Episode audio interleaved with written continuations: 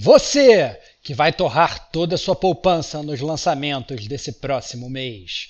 Você que é sempre o último a saber das fofoquinhas do mundo dos games. E você que está morrendo de curiosidade de saber se sua mensagem vai ser lida neste episódio. Esse cast é para você que é gamer como a gente. Outstanding.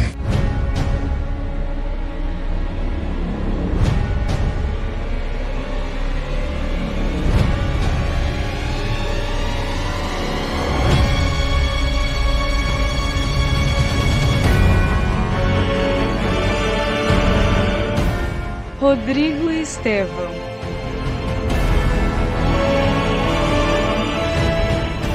Diego Ferreira.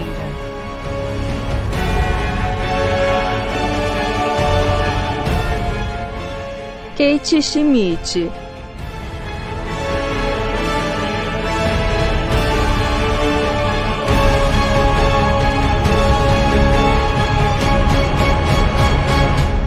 Este é o Gamer como Agente News.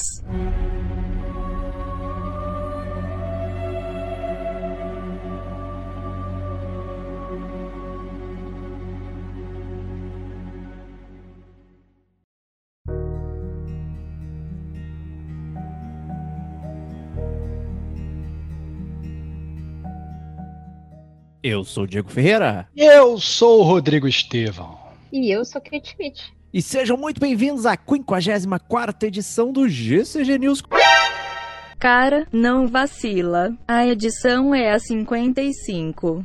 Começando o mês de março do ano de 2021. Caramba, fiquei até cansado falando isso, né? Mas estamos aqui de volta. E, né, como não podia ser é, ou de outra forma, Estevox vai nos dar os grandes anúncios aí e recadinhos da paróquia. Então, sejam bem-vindos ao ao Gamer Como a Gente News. Sejam bem-vindos ao Gamer Como a Gente, né? a maior plataforma gamer da podosfera mundial. Então, se você não conhece o Gamer Como a Gente, você e você gosta de videogame, você gosta de podcast, e você é um gamer como a gente, você chegou ao lugar certo, né? É, você é, tá preparado aí agora para receber as melhores notícias do mundo dos games que o Gamer Como a Gente traz para vocês com o Gamer Como a Gente News, né? O nosso programa que a gente tem todo mês ele, né? O, sempre na primeira semana do mês a gente lança o Gamer Como a Gente News. O Gamer Como a Gente News a gente comenta um pouco das notícias, né, que abalaram aí o mundo dos games no mês anterior. A gente fala sobre os lançamentos que estão chegando aí no, mês, no mês que está entrando. E a gente também gosta de usar o Gamer como Agente News para falar dos jogos de graça que vão dar na Plus e na Gold, para ler as cartinhas né, dos nossos ouvintes, que a gente se diverte, fazem parte dessa grande comunidade que a gente criou. Mas o Gamer como a gente não é só isso. Né? Como eu falei, esse é só o primeiro episódio do mês e durante o mês vão ter outros episódios aí. E o que, que você pode esperar do Gamer como a gente caso você não conheça? Né? A gente tem o nosso carro-chefe principal, que é o GCG Podcast. É, nele a gente faz nossas famosas resenhas de jogos. Então, por exemplo, nesse ano já teve resenha é, do Sleeping Dogs, já teve resenha do Shadow of the Tomb Raider, é, jogos novos, jogos antigos. A gente fala dos jogos que a gente ama, né? Não importa a idade. E a gente faz também, é, é aborda alguns temas né, relevantes aí da indústria. Recentemente a gente recebeu, inclusive, uma sugestão de um ouvinte, né, que foi o nosso último Gamer com a gente podcast, inclusive, falamos sobre o jogo perfeito, né? O que é o jogo perfeito para o Gamer com a gente? Um cast super divertido. É, mas se você não quiser escutar o GCG Podcast, se quiser escutar, na verdade, um conteúdo talvez mais curto, mais rápido, você pode ser enganado pelo DLC do Gamer Como a Gente, né? Você vai, enganado, que você vai comprar achando que vai ser um conteúdo mais curto. Comprar não, né? Comprar no bom sentido, que é de graça.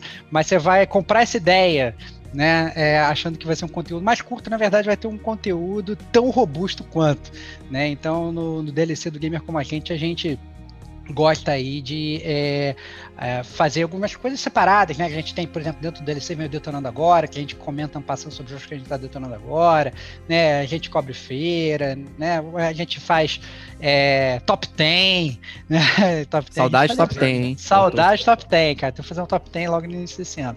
Então, assim, a gente faz algumas coisas é, é, mais, digamos, à parte aí no DLC. É, e além disso, a gente tem a nossa ovelha negra, o nosso chiptune, né? Que é o nosso podcast de música dos games, tá aí um pouco esquecido, há mais de um ano esquecido, olha que vergonha. Mas nós temos aí nove volumes maravilhosos do Chiptune. Então, se você gosta de música, se você gosta de games, você pode também baixar o Chiptune. Então é isso, são os quatro carros-chefes dessa escola de samba maravilhosa que é Boa. o Gamer Como a Gente, né? Então a gente tem a gente tem o Gamer Como a Gente Podcast, a gente tem o DLC, a gente tem o Chiptune e a gente tem o Gamer Como a Gente News, que é o que você está escutando agora. E também temos as nossas redes sociais com Facebook, Instagram e Twitter. né? Você pode acompanhar a gente lá nessas redes sociais. Si- Sigam, por favor. né? O Instagram né, se tornou nossa plataforma principal aí de acompanhamento. É, a gente sempre tá batendo aquele papo com a galera, é, botando stories, né, conversando, fazendo enquetes. Né? A última enquete, inclusive, foi se a capa do jogo perfeito foi a melhor dos Tevox ou, ou se existiam outras boas, né? E é, ficou ali um- quase um empate vou- técnico. Eu vou começar, eu vou começar a fazer um ranking, meu próprio ranking das minhas próprias capas, cara. Eu, vou odiar todas, cara, que eu sempre gosto no momento que eu lanço, mas depois eu fico achando feio. É, é. Mas foi bem legal ali, teve, teve uma brincadeira toda com isso. Então, no Instagram a gente sempre tá brincando assim, eu acho que é onde o pessoal tá mais receptivo. Então acompanha a gente lá, né? O seguir. Né? Se você não tem nenhuma rede social, não quer acompanhar nada, então só acompanha o, o Gamer como a gente e acompanha a gente no Instagram, que tá tudo certo. Né? Se você quer ajudar ainda mais o Gamer como a gente, você pode né, republicar os nossos podcasts, in- indicar para um amigo, né? Falar, pô, ouça aí esse pessoal que é legal, não sei o que. Isso também ajuda muito o Gamer como a gente. É, a gente tem as nossas camisetas, que a loja está off, né? A gente ainda tá sentindo o peso do da pandemia Do Covid, tal, cara. né, do, Do Covid, cara. Ninguém quer ir ao, né? ao, ao Ninguém quer ir ao correio. pra- correio, pra eu entendo, né, a pessoa se sentir também desconfortável de receber um, um produto e, e, né, depois tem que fazer toda aquela, parece que você está entrando numa nave espacial, se né, descontaminando, não sei o quê. Então, mas as camisetas existem, elas estão é, no estoque aqui meu e dos Tevox, né, e em breve a gente vai retomar é, essa brincadeira aí, podem ficar tranquilos. Né? Então, e como o Stevox falou, uma forma de você também contribuir para o Gamer Como a Gente é mandando a sua bela mensagem para o gamercomagente.gmail.com ou as mensagens do Instagram também, ou um comentário robusto no Facebook, enfim. É, a gente costuma ler aqui as cartas que a gente acha mais legais. Normalmente são todas, porque vocês são muito legais e escrevem muito bem, né? E para a carta ser aceita, tem que ter no mínimo três parágrafos, apresentação, né? desenvolvimento e conclusão. então a galera realmente surpreende muito, porque hoje em dia, né, falando de comunicação rápida, é a pessoa sentar, escrever um textão gigantesco e, e tal, é, é um carinho muito grande que vocês têm com a gente e é um carinho também muito grande que a gente tem com vocês ao ler aqui e debater todos os assuntos que vocês têm para falar. Então acho que a gente pode começar aqui. Eu vou pedir para Kate ler a nossa primeira cartinha. A nossa primeira cartinha aí é via e-mail, Cláudio, Clá- desculpa, Cláudio Munhoz. Ah, ele começa assim: E aí, galera, firmeza total? Um abraço para todos. Vou começar minha cartinha dizendo que em minha jornada em ouvir todos os podcasts, não vi a hora de chegar no Chiptune volume 9. Olha aí, Que da hora! Olha aí, cara. Chiptune, cara. Muito bom. Tá vendo? Todo mundo fala dessa, desse programa, né? A gente Tem, é, tem, cara? que, Temos que tem que voltar. reviver. Tem que reviver. Guardião caído, tem que reviver. Guardião caído. Isso aí. Ah, quantas coisas aprendi com vocês? Tive que escutar duas vezes porque estava muito bom. Aliás, um jogo que me marcou bastante com a sua, sua trilha sonora foi Ori and the Blind Forest. Realmente tem uma trilha sonora muito boa. Ah, jogo incrível e emocionante. Por favor, voltem com o Chiptune. Categoria da hora demais. E as capas, que que é isso, Stevox? Arte maneiraça. Que top, isso, cara. Aí, ó. É isso, cara. Fiquei, Parabéns, fiquei cara. feliz agora, cara. Fiquei feliz, fiquei até emocionado, cara. Não, não sou nada profissional, mas eu me divirto fazendo. Ah, então não é pra você achar que tá ruim depois que você É. já fez. Ó. É, pois é. Leve É, isso pra vida.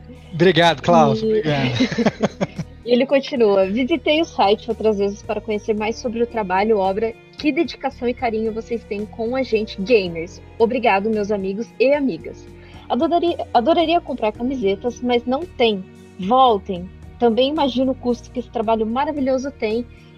Se tivesse uma forma para ajudar, seria legal, mesmo com pouco. Uma ótima semana a todos. Diego Ferreira, Rodrigo Estevam, Kate Schmidt, Rodrigo Domingues e Serginho Maquihara. Muito Aí, bom. Cara. todo, hein? Cara, agradecer as palavras do, do, do Klaus, né? É, como falou o Diego é, antes da, da Kate ler a carta, tão importante, na verdade, quanto a gente gravar podcast, é receber essas cartinhas, essa comunicação da galera. A gente fica muito, muito feliz. Muito bom saber que a gente, que o Chiptune tem seguidores aí. A gente sempre fica, na verdade, a maior dúvida do Chiptune é sobre que tema falar. Então, Inclusive, Klaus, se tiver alguma sugestão de tema do Chiptune especificamente, algum jogo que você queira ouvir, algum compositor que você queira escutar, algum, sei lá, cara, qualquer ideia relacionada à música dos games, passa pra gente, que a gente a gente gosta muito dessas sugestões de ouvintes, né? A gente costuma aí é, fazer podcast com sugestões de ouvintes com frequência. Então, é muito legal aí a carta do Klaus e obrigado aí, cara, pelas palavras todas. É, o... Para deixar bem, bem claro aqui, o chiptune ele tem um perigo é, que ronda ele, que é o seguinte, né? O número um, ficar aquela pauta chata virar rádio, né? Tipo, a gente vai ficar tocando só a música e, obviamente, você pode escutar a música em qualquer player hoje porque tá rolando solto, né? Então, isso pode ficar chato, né? Então, é, a ideia é a gente conseguir aliar um tema é, de discussão que seja envolvendo as músicas de jogos. E ainda tem outro perigo que é a gente tomar um strike por conta de usar músicas né, licenciadas é, dos jogos. Né? Então isso também é um problema. Né? Se a gente ficar deixando tocando, ficar um player né, e tal, é, é uma coisa, pô, imagina a gente tomar um ban ali, ou um episódio ficar fora por conta disso. Né? Então realmente seria muito chato. Então o ideal é a gente ficar nesse meio e talvez seja um pouquinho por isso que a gente também tem essa É sempre muito dificuldade de difícil definir a pauta. É sempre É. muito difícil definir a pauta, né? É verdade, tem razão. E, obviamente, a camiseta a gente falou aí, cara, as camisetas estão prontas, tá? Não- ninguém- isso aí talvez é, não tem perigo estoque. nenhum. Se você comprar, você vai ter a camiseta. O único lance que a gente realmente suspendeu, como a gente falou mais cedo, é por conta da pandemia e tal, cara. né, tem todo o É. lance da desconfiança, me mandar quem tocou nessa camiseta, pô, eu embalei aqui numa boa, mas sei lá. Hoje 80%, hoje 80% do nosso estoque tá com o Diego, 20% tá comigo, só que eu não tenho acesso, porque o meu estoque tá comigo, só que tá no Rio. É, e obviamente a gente não quer que o, que o Diegão pegue em Covid saindo de casa para ir no, no correio. Então é por isso que as, que as lojas estão fechadas e é muito bem fechadas, né? Eu acho que É, a- a- mas, mas a gente tem que pensar talvez num outro modo da galera ajudar, né, Diego? Que a gente, já, exato. a gente já recebe isso com frequência, né? O pessoal querendo ajudar o gamer como a gente, infelizmente a loja tá fechada. É, agu- aguardem, vai, vai voltar, vai voltar. A gente vai conseguir circular essas camisetas aí. Enquanto isso não acontece, a Starvox vai ler a próxima cartinha.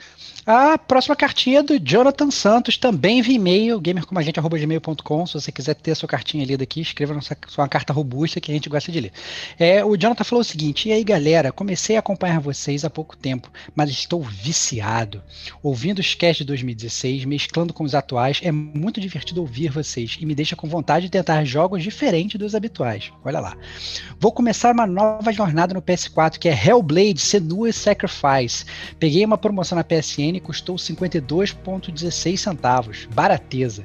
É um jogo que eu já ouvi algumas críticas e tal. Eu queria saber se algum de vocês já jogou e se tem algum programa falando desse jogo. Não achei. É isso aí, galera. Obrigado. Bom, primeiro, antes de responder isso, eu vou rolar a bola pra Kate. Eu, eu achei que o Estevão ia falar, porque acho que o Estevão não gostou desse Não, eu jogo. vou rolar pra ela falar bem. Aí depois eu dou meu contraponto. Depois eu dou meu contraponto. Fala aí, Kate. O que, que Bom, você achou? é... não, não é um jogo assim que você espera que ele seja um adventure, por mais que você veja o trailer, ele pode enganar um pouco. Ah, é um adventure ali muito parecido com God of War. Ele tem algumas mecânicas que lembra é, mecânicas de jogabilidade de Dark Souls, mas não é isso, né? O jogo ele tem uma proposta que é uma proposta focado em contar a história ali do, do, dos celtas com os vikings ou vikings. E, e também juntamente com isso é, abordar o tema de, de doença psiquiátrica como que era enfrentado ou tratado naquela época na, naquela comunidade né deles assim né que, que tipo de tabu que, que acontecia ali como que, e como que acontecia. Então ele é mais nesse sentido. É, é um jogo que sim que eu, eu ouço opiniões muito muito dispersas assim tem gente que gosta muito e tem gente que detesta É, quem, quem não gosta, odeia mesmo o jogo. Aí que entra o Estevão pra falar o que, que é, É, outro então, jogo. então é, Jonathan, eu, eu acho que por 50 reais, preço que você valor, pagou, eu acho que vale até a pena comprar, comprar e jogar. Mas, de cara, eu já diria que não é um dos meus jogos favoritos. Foi um jogo que, inclusive, que eu não consegui terminar porque o, o gameplay me afastou do jogo. É exatamente isso que a Kate falou. A história é, pô, é uma história super legal. O, a ambientação, a personagem, o som. Puta, puta jogo maravilhoso. Mas quando você começa a efetivamente jogar, entendeu? O combate achei um lixo, os puzzles achei um lixo. Todos achei são ruins. E achei- Isso eu tenho que admitir. Pô, tem que ficar olhando o cenário, uma- achar umas marcas no cenário. Puta parada chata do caralho. É, E, e assim, a verdade é que, por incrível que pareça, eu achei que. Não sei se fosse um filme, talvez fosse, fosse melhor. Olha assim. eu, só, achei que, cara. eu, não, eu achei, eu achei como game, eu achei o gameplay muito, muito fraco. Eu achei muito repetitivo, achei o combate travadão. Eu não gostei, eu sendo bem sincero. Não seria um jogo que eu recomendaria. Eu, é, especificamente Estevox, Estevão, Rodrigo Estevão, mas eu acho que eu entendo perfeitamente que ele pode ser muito bem o nicho de outras pessoas, entendeu? E eu acho que por 50 reais eu acho que é um valor razoável para você comprar e jogar, né? Hoje se você for comprar um, um joelho, uma coca, se bobear, você vai pagar perto disso, né? Paga, paga tá- mesmo. do jeito que tá nosso, nosso, nosso Brasilzão, né? Então, então eu acho que 50 reais, 50 reais seria o meu preço limite. Pagar mais que 50 reais eu já não pagaria, entendeu? Então, mas eu quero saber agora, agora eu tô curioso, cara. Você mandou essa cartinha aí faz um tempinho. É, talvez quando já. Quando, quando, quando você escute esse podcast, talvez você já tenha jogado, né, Jonathan? Então manda pra gente o que, que você tá achando do jogo, né? Se você virou fanboy ou se, se você virou rei. Não, não Bom, esqueça próximo- da minha opinião, que é de não jogar. E É, opinar é, sobre é. isso, né? É, o E- Diego. O, Diego o sonho do Diego é jogar esse jogo. Essa é a grande verdade, Verdade, né, é, é. Eu já consumi tudo em volta desse jogo, já vi os documentários, já vi como foi feito. É um jogo indie, né? Ele engana, parece que é AAA. Eu acho que muita gente cai nele achando que vai ter o valor de produção desses jogos cheio de dinheiro. Não é. Eu acho que é por isso que, que talvez você possa ser mais leniente com as coisas que ele tem.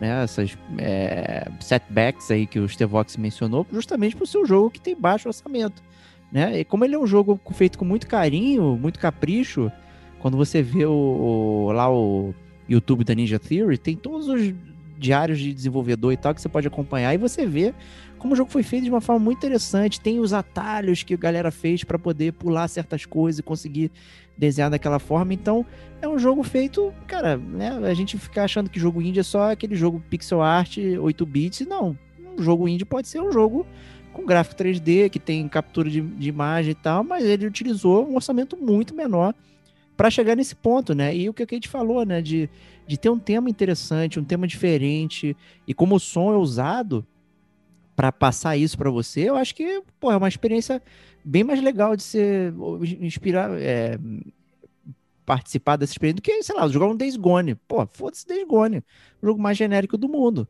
sabe? E aí você gasta 50 com Days Gone e 50 no Hellblade. Eu vou falar, joga 50 no Hellblade. Porque Days pelo Gone. menos ele vai te dar uma, uma experiência diferente. No Days, Gone, é tiro piu-piu, cara. Não joguem Days 50 Gone. reais no Days Não Gone. joguem, não joguem. Escuta o podcast do Days Gone pra ver. E escutem o é Diego falando sobre Days Gone. É, Não escute, escute podcast polêmico, polêmico. Então Hellblade tá aí, tá no meu pipeline, eu tô doido pra terminar ele, jogar ali e tal, pra gente poder ter esse podcast aí.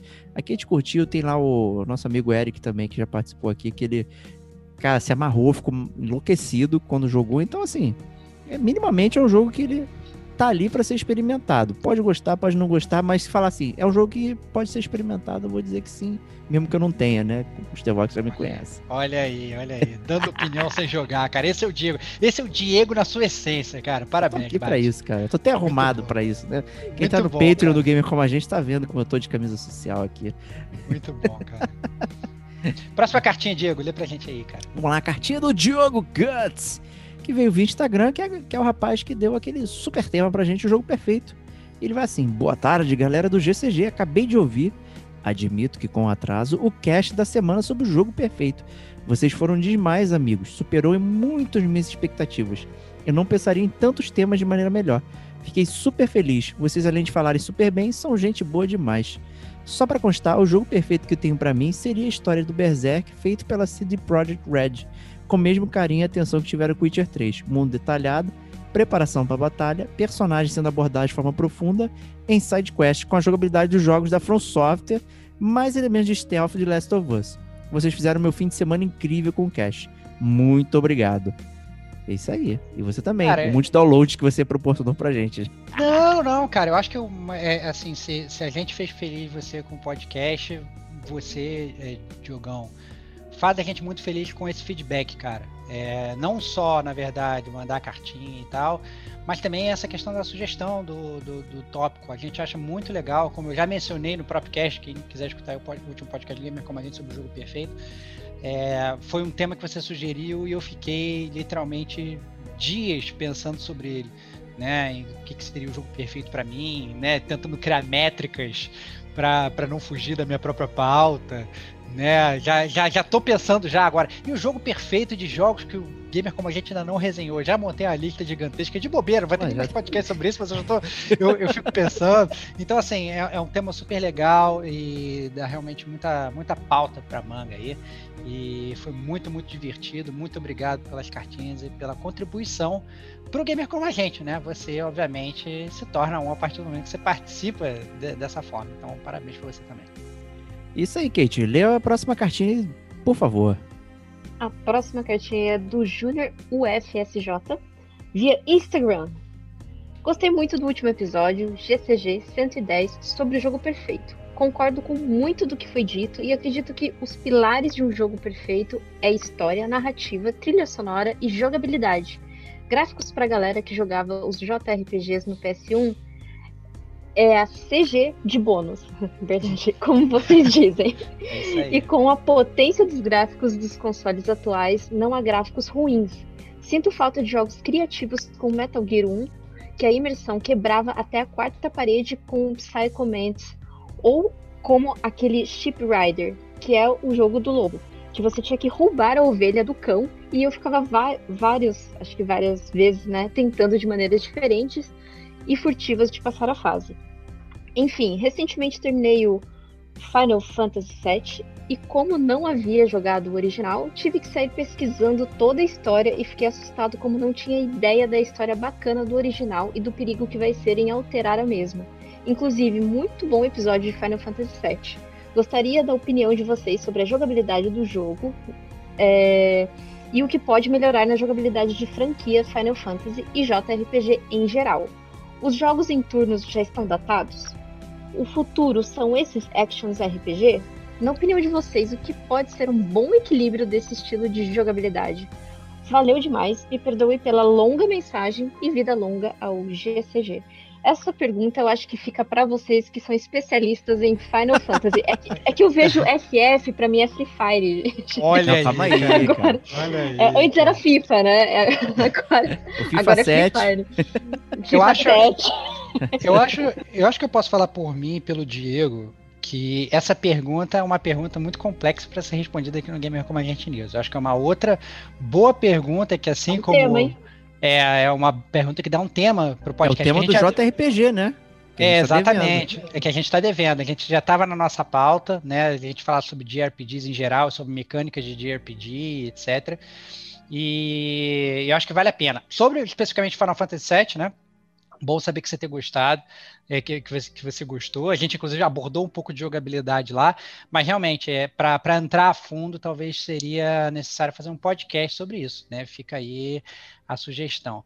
É, sobre a questão dos jogos que, que quebram a quarta parede, muito bom Metal Gear 1, a gente inclusive já falou isso aqui no, no Gamer Como a Gente. O Ship Rider eu não conheço, mas eu tenho uma sugestão para dar para você. É, Júnior, não sei se você jogou, mas é um jogo que eu e o Diego jogamos também, estamos devendo um podcast sobre ele, que é o Spec Ops The Line. Hum, Tem uma bolado, hein? quebra, tem uma quebra de quarta parede ali naquele jogo que vale o jogo inteiro. É um jogo mais antigo, é um jogo que saiu lá para PS3, então talvez as mecânicas não sejam tão boas, o gráfico não seja tão bom, mas vale jogar só pela quebra de quarta parede, Spec Ops The Line. É, se você gosta de, da temática de guerra também, né, é, guerra mais atual, inclusive, né, é, vale a pena, cara. Vale a pena jogar porque o gameplay é honesto e essa quebra de quarta parede vale o roteiro e é muito, muito bom. É, justíssimo. Eu queria falar só sobre o meu jogo secreto que eu tô jogando. Que Olha é lá. que a Hades. pergunta que você falou. Não, claro que não. Vou falar Olha de depois. Olha aí. que ele pergunta qual é o bom equilíbrio desse estilo de jogabilidade, né? E eu tô dando uns pitaquinhos ali no Tales of Vesperia, né? O relançamento com, com a versão lá que tem novos personagens, não sei o que, que eu comprei e finalmente falei, cara, vou jogar. Como eu tô jogando no Switch, eu posso jogar ele numa boa, né? Deixo suspendido e tal, não preciso usar os save points do jogo, né? Que pra mim é uma mecânica ruim, esse save points é, que, que é totalmente arbitrário, né? E ele tem um misto bem interessante entre turno e ação. Né? Eu acho que o caminho do meio ali é bem interessante para conhecer. Então, se você não conhece e quer, quer brincar um pouco, acho que a série Tales of ele tem esse misto de ação com turno. É, você acaba não percebendo é, como o turno funciona ali, mas ele tem um, né, um tempinho que ele corre no fundo até você poder escolher. Então é bem legal. É, e tiver, já, já está colocado na pauta aí o JRPG. Vamos, vamos, vamos tracionar isso para rolar logo. Isso E aí. Vamos lá então, Stevox lendo a última cartinha aí pra gente. Última cartinha é do Clécio Rodrigues via Facebook, né? Caras, que interessante vocês tenham falado de Hades, só tinham ouvido falar do game, mas agora entendendo realmente como funciona, parece ser um fucking game. Nunca gostei tanto de roguelike pela falta de sensação de evolução. Tudo bem que você evolui e tal, mas logo em seguida perde tudo. Muito interessante que em Hades você realmente evolui a história e tal. Isso me faz querer dar uma chance a esse game. Valeu pela recomendação. Olha aí, viu? Falei que não ia escapar de Hades aqui, cara. Todo podcast Ah lá, agora eu vou falar de Hades. Ah não, cara, ah não. Sabe que essa, Até essa você jogar. funciona. Até Essa você parada- jogar. Não, para com isso, cara. Cara, eu não tô jogando Hades, mas eu tô jogando um outro é, roguelike, que é o Children of Morta, cara. Que também funciona muito bem. Esse, não- obviamente, não há, tem algumas peculiaridades do Hades que não são iguais, mas esse- eles explicam os reruns do jogo. Cada vez que você morre, você volta também pro hubzinho, tem uma historiazinha diferente É, né? Muitas das coisas que você falou do Ares, o Diego, é, eu quando eu fui jogar agora, tô jogando agora o Children of Morta, eu vi lá, cara, olha aí. Interessante, Que- bem legal. é- então é, é outra sugestão também de um outro jogo roguelike que é legal. E também não é nada punitivo, cara. Você morre e você não perde absolutamente nada, cara.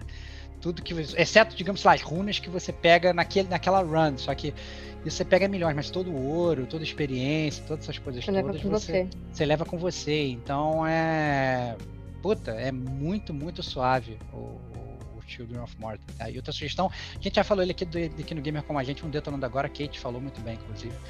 Né? E agora eu tô tendo a oportunidade de jogar. Aí, Foi no Detonando agora ou foi no. no... Foi. Foi num jogo, foi num tema especial de DLC, hein? Eu tô É, jogos aqui. que eu. Com que é...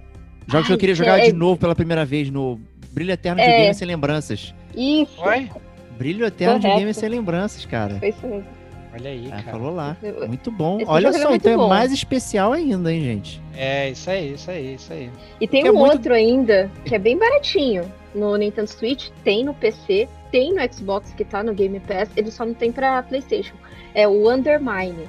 Ele é bem baratinho, ele, ele não tem esse aspecto de cada run você muda a história, sabe? Você perde o ouro e tudo mais, mas você consegue dar upgrades é, na, na sua armadura, que na verdade você é um mineiro, né? Que, que vai minerando ali o ourinho e, e fazendo as dungeons.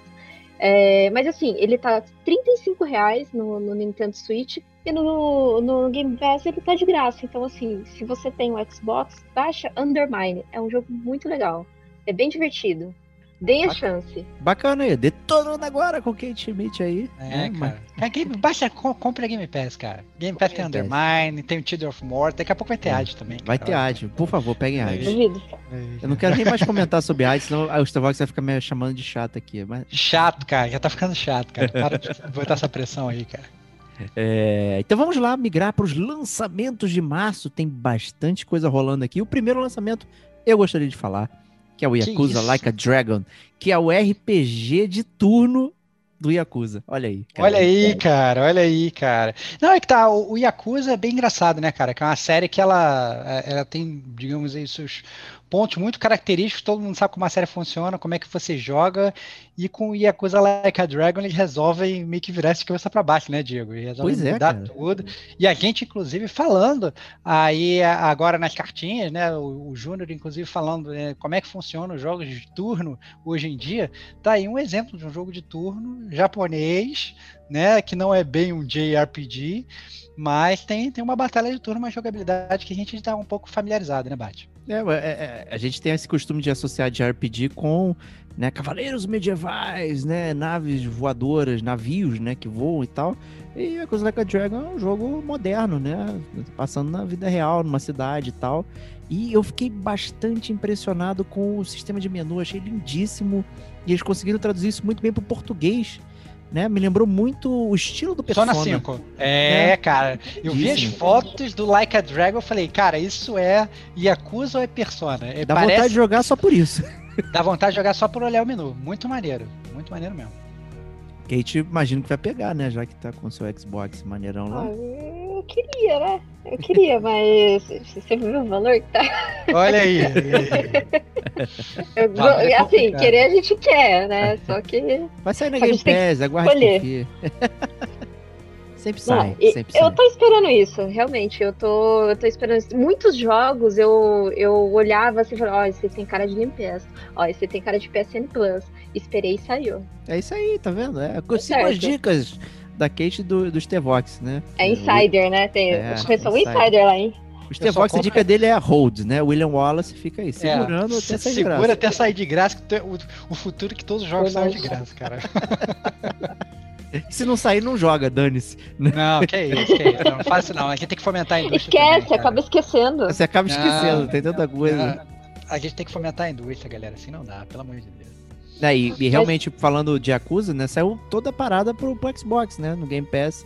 Tem lá o, as Sim. versões lá, pô, sabe? É a oportunidade de Acho ouro. que de esse jogar. mês já vai começar a sair, sair o- os seguidos que estavam faltando. Aí, Porque nos meses passados saíram acho que dois. Acho que o, o, o Zero e eu não me lembro agora se é o, o dois que saiu, não, não tô muito lembrada. Aí agora, esse mês, que começa a sair um atrás do outro, até chegar no Like a Dragon, que não vai sair ainda pro Game Pass, mas eu acredito que daqui a um ano. Vai sair. é, Você joga igual ver uma série, né? Não precisa ter todos ao mesmo tempo. Você vai jogar um aí próximo mês. É, ainda mais o próximo da série, né? Sim. Funciona muito bem. O, o próximo lançamento, na verdade, me remete ao último detonando agora que a gente fez, que a gente fala do Stardew Valley, que é um jogo de, de, né, de fazendinha. Fazendinha. E tá aí, tá aí um jogo que a gente acabou mencionando também, um jogo clássico de fazendinha, mas obviamente super repaginado, que é o Harvest Moon One World para PS4 e Switch. Eu só pergunto pra única fazendeira do Gamer Como a Gente, que é a Kate, né, se você vai, vai jogar essa pérola ou não, né? Porque esse jogo tá na tua cara. Olha, esse, do, o Harvest Moon, não. Esse Harvest Moon, não. Mas se a gente continuar ali nos lançamentos, a gente vai chegar em um que eu vou apontar pra você e vou falar, esse eu vou jogar. Que Porque isso. o, inclusive, o Stardew Valley, ele foi totalmente inspirado no Harvest Moon, né? Aí, quando a gente chegar aí no próximo aí da Fazendinha, eu vou apontar pra é esse aqui que eu vou jogar. Agora, esse Harvest Moon, não. Esse Harvest Moon, eu vou fazer o seu estilo, Estevam. Menos de 50 reais eu jogo. Olha aí, excelente, muito bom. É, o, o próximo lançamento é um que, na verdade, eu sei quem vai jogar, vai ser o meu amigo Diego, porque ele só joga agora no Nintendo Switch. É o Apex Legends pro Nintendo Switch. E aí, Diego? Peraí, você me confundiu com o nosso amigo Rafa Lopes, que ele já era craque do cara. Apex Legends, cara. Ah, mas não importa, cara. Você joga tudo. Você joga tudo no Switch, cara. Tudo que sai na Switch você compra, cara. Essa é, não importa o preço, cara. Essa é, essa é a grande lenda do Não, gamer pera como a gente, porra, não importa o preço É. não. Esse ano eu tô muito parcimonioso. A gente tá no Olha terceiro mês falando de lançamentos, eu não comprei nenhum jogo até agora. Que isso, nossa, hein? 2021. Pô, parabéns, hein? Nenhum, Parabéns. nenhum. Eu, eu tô fazendo cara irônica aqui, caso você não, Não, é, mas é, é cara irônico, né? Porra, né? Que triste, né? Ele não comprou nenhum jogo esse ano, né? É, cara, pô, pelo amor de Deus, cara. Eu também não, Não comprei, comprei, não. não comprei nenhum jogo, cara. Tô, tô realmente na parcimônia, jogando backlog e tal, tentando terminar Death Stranding. Tomara que eu Nossa. consiga.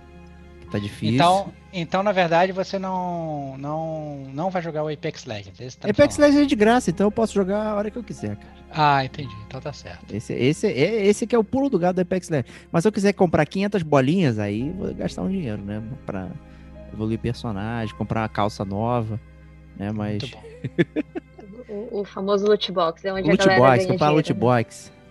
Né? E o próximo jogo aí, Crash Bandicoot. Tá na hora, né? It's about time pra Nintendo Switch.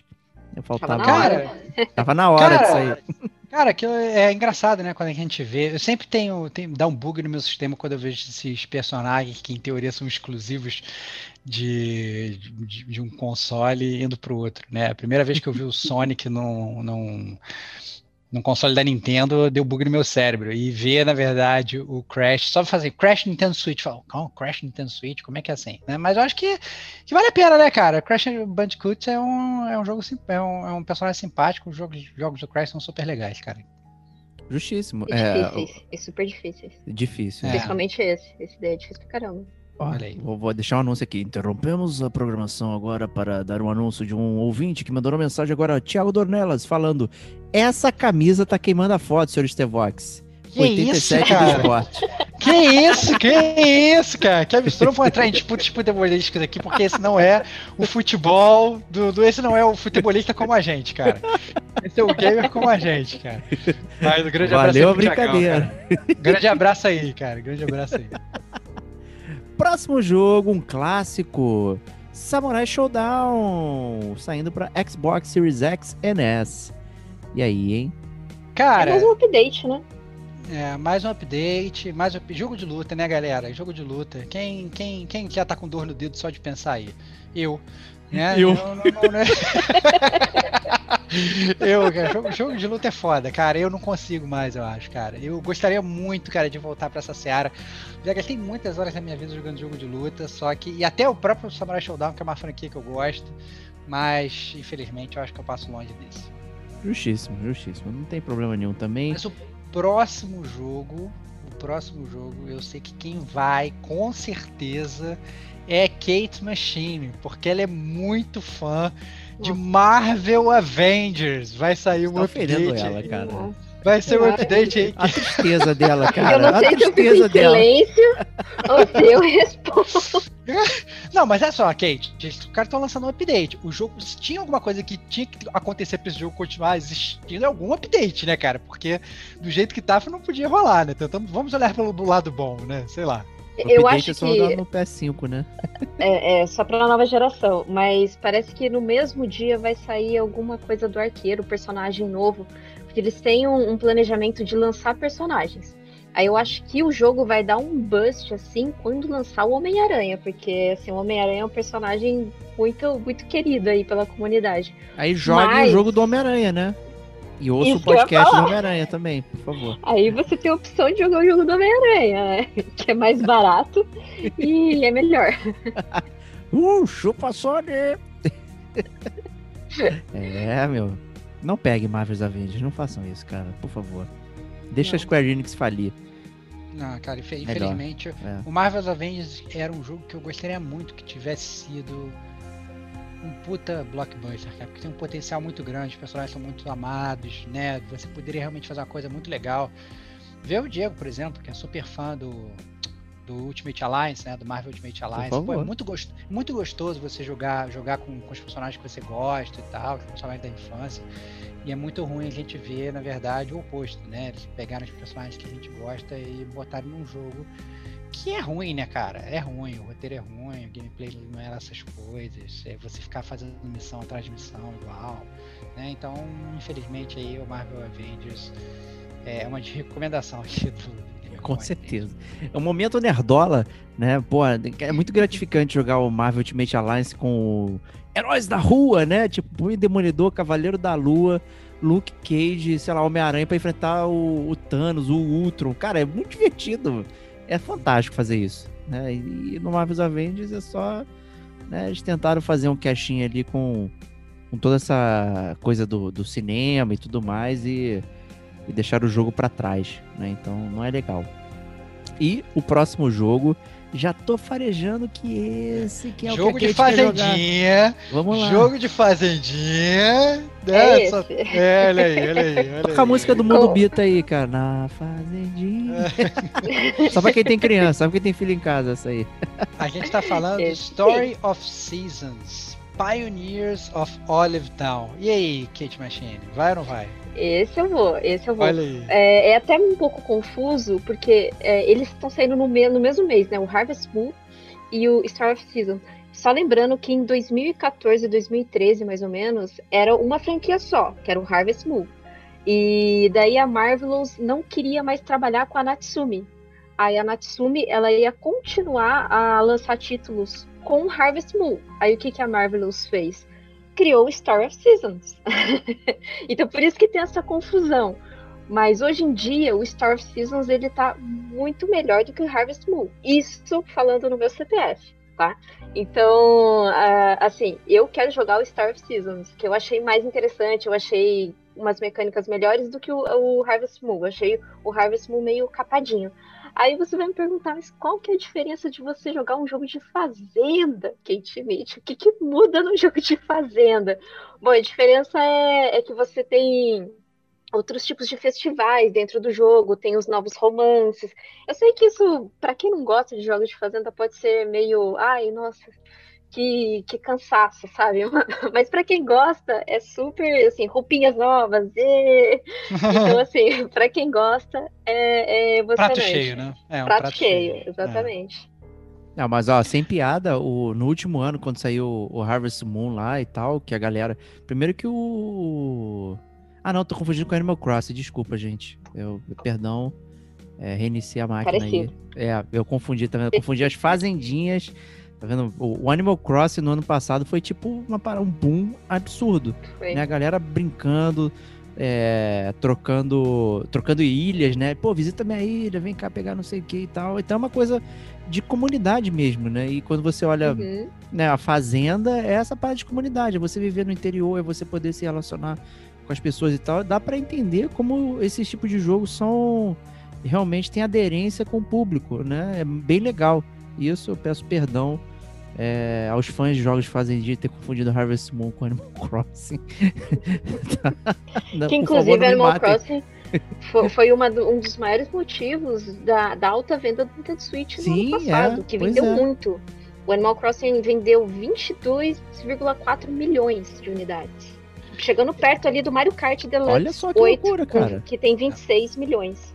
É, mas É tem outro doido. jogo aí que também é um jogo baseado em comunidade, um jogo que também vende pra caramba, que você no meio que você não vai construir fazendinha, mas você vai caçar monstros, né? A gente tá falando aí do lançamento do Monster Run- Hunter Rise pro, pro Nintendo Switch, que eu já sei que vai vender que nem água, Oi. vai ser um vai ser vai ser um boost lá no Japão, todo mundo jogando, caçando monstro e tal, não sei o que. É, a gente já chegou até a comentar no Gamer com a gente, né? Monster Hunter é uma das franquias aí é, mais vendidas aí da, da, da Capcom, né? Quebrando recordes e recordes, quebrando, quebrando até recordes de Street Fighter, né? Então, Monster Hunter Rise aí chegando esse mês para abalar as estruturas do Nintendo Switch. Kate, eu sei que é fã de Monster Hunter, não sei se vai Eu no Day gosto. One, não sei se vai no Day One, mas eu não sei se também como é que vai funcionar para jogar naquele Joy-Conzinho, né, cara? Que Monster Nossa, Hunter é um, é- é um jogo que exige bastante do controle, né? Sim, você tem que combar. Você tem que combar É. demais ali no Monster Hunter. E, então você tem que ter um controle bem preciso. Não que Joy-Con não seja preciso, mas assim, a gente sabe a qualidade do Joy-Con, né? A gente sabe. É. E compra um Pro Controller, essa, essa é a dica, né? Compra um Pro Controller. É complicado. Eu não vou no, no Day One. Queria, gostaria, mas não vou. E acredito que realmente vai vender horrores, porque o Monster Hunter Worlds em 2017 ele já abriu um leque muito grande de, de outros públicos, né? Ele angariou muito público assim do, do Ocidente também. Então, como o Estevão já falou, vendeu horrores, é, abriu bastante o leque e agora certeza que o Rise ele vai vender muito bem, muito bem. Queria jogar, queria, mas Day One não, não vai rolar. 300 Day two, reais day two, day two. não vai rolar. Eu não, mas no segundo dia, quem sabe. Ou como diz um ouvinte, Day 7, né? 10 Olha certo aí, olha Deco, aí. Cyberdeco 77 aí pra gente. É, o próximo jogo, talvez seja o jogo que até mês de março seja o que eu tava já olhando, mirando para ele, tá na meu wishlist.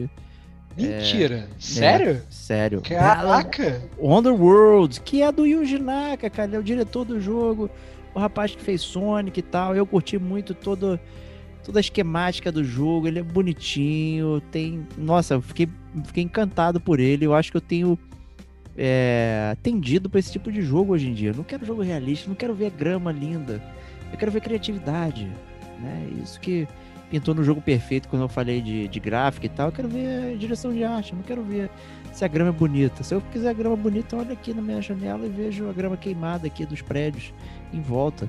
Né? Não tem jeito. Então eu gosto muito disso. Então o Battle Wars talvez seja o jogo. Eu não vou Day One, porque eu acho que vai. Né? Eu tô ainda na parcimônia, mas é, talvez seja o jogo que eu mais quero pegar aí. Com certeza. Cara, isso me deixou realmente surpreso, cara. Eu, sinceramente, eu não achei que você fosse fosse pegar esse jogo. Tá, beleza, né? Tem, tem um, um Sonic Stamp e tal, mas, porra, sério, assim? Já ficar vendido, eu, vendido eu pela vi, imagem, cara? Olha, a quantidade de vezes que eu vi esse vídeo do Pelan, cara. Loucura. É, é, é, não sei, tem aquelas coisas que você, tipo, você olha e se apaixona e fica ali. Não, não tem explicação. Né? Esse realmente é um jogo sem explicação. Eu me apaixonei por ele, tem esse tempo aí do, do e tal, e, cara, me cativou, não tem motivo nenhum para isso específico. Vamos ver as resenhas e tudo mais, né? E isso realmente vai me fazer é, comprar ou não, mas de cara assim, no olhômetro, esse é o, o jogo em meses que realmente estava de, de, de, olho nele. Né? Então, eu acho que tem a demo dele. Acho que dá para baixar. Tem demo? Não, eu não gosto de demo. Demo que isso, cara? Demo é bom, cara. Demo, você já tá passando o cartão no meio da demo, né? Como assim, cara? Né? Não, demo, o demo ele tem tudo pra te, te tirar da, da experiência.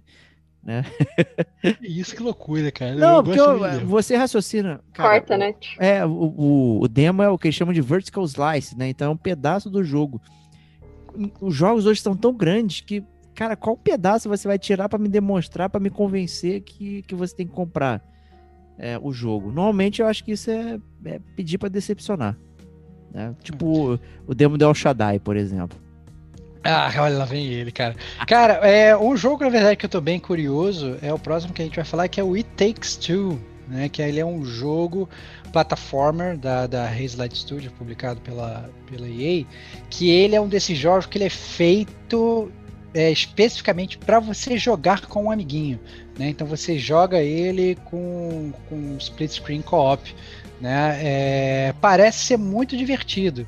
Né? Então o próprio, o próprio diretor do, do jogo, é, do, do It Takes Two, ele que é o Joseph Ferris, ele é, foi o diretor do A Way Out, né? que é um jogo que também tem essa dinâmica, né? Eu e o Diego, a gente não chegou a zerar, mas a gente chegou a jogar junto o iníciozinho do Way, Out. Verdade, é. Né? Então, o It Takes Two, eu imagino que vá seguindo aí essa mesma, essa mesma dinâmica, né? Certo que é um pouco diferente, pelo que eu vi, né? É, mas em compensação, a, digamos, em termos de mecânica, né? Essa ideia de você jogar co-op do início ao fim parece bem legal e me agrada bastante. Justíssimo. É, também, também tô nessa aí, espero que quem sabe a gente consiga jogar essa brincadeira aí também. Fazer... Mas a gente tem que terminar o way out, né? Estamos devendo isso. Estamos devendo isso, é verdade, cara. Eu tenho que começar do, do início, provavelmente, né? Não, com save... certeza, eu perdi o save, per... apagou, é, já... apagou, meu, é. apagou meu save, perdeu. Olha aí, cara, olha aí. Já era. Próximo jogo, né? Talvez seja mais da Seara dos T-Vox aí, já discutido também no grupo secreto do, do Gamer com a gente, então pague o Patreon aí pra participar. Mentira, é só quando a gente discute a pauta que a gente tá lá. Que é o Mortal Shell, né? Que é o Dark Souls cinza, né? Sei lá aí como é que você define isso. É, cara, o Mortal Shell é um, é um desses wannabe Dark Souls, né? É um jogo que tem toda aquela temática punitiva dos jogos da From Software, combate em terceira pessoa e tal, uma, uma dinâmica muito engraçada, muito diferente, do, na verdade engraçada, né? Uma dinâmica muito diferente do que a gente está acostumado, né? Que você meio que se deixa sua casca né, pra, pra, no meio do combate, pra, usa sua caixa como escudo e tal, você tem como se fosse uma carapaça. muito interessante. É, mas ainda assim ele tem, digamos, esse, esse background indie, um desses jogos aí que, é, como a gente fala, até falou do Hellblade no momento das cartinhas, né? A pessoa fala, ah não, mas ele é um jogo AAA, super fã e tal. Mortal Shell, pelo contrário, não é isso. Né? Ele é um jogo super indie, mas quando você olha ele visualmente, em termos de mecânica, ele parece um AAA. Né? Então, pra galera que é fã de Dark Souls, eu acho que vale a pena né? investir no Mortal Shell. E é bem bonito ele, né? Ficou. Bonito, bonito. É, a gente tem, teve opiniões aqui dentro do, dos amigos do Gamer como a gente é, divisivas, né? Sobre ter curtido ou não. É, mas parece que é um jogo que tem que ser experimentado, porque ele é realmente bem interessante. Eu diria, é, é, se, se, a sua seara, a seara de Demon Souls, Dark Souls, Bloodborne, né? Jogos da série Souls e afins, olhe com carinho para Mortal Shell. Dá uma olhada nos vídeos do YouTube e tal. Analise o preço, espere chegar num preço bom e caia dentro. Justíssimo. E o próximo é para Kate, eu vou chamar ela aqui. Se você gosta Opa. de computer RPG, o que, que você tem que fazer, hein, Kate? Jogar Disco Elysium. Olha. Tem que, assim, é, é a primeira coisa que você tem que baixar no seu computador. É o Disco Por favor.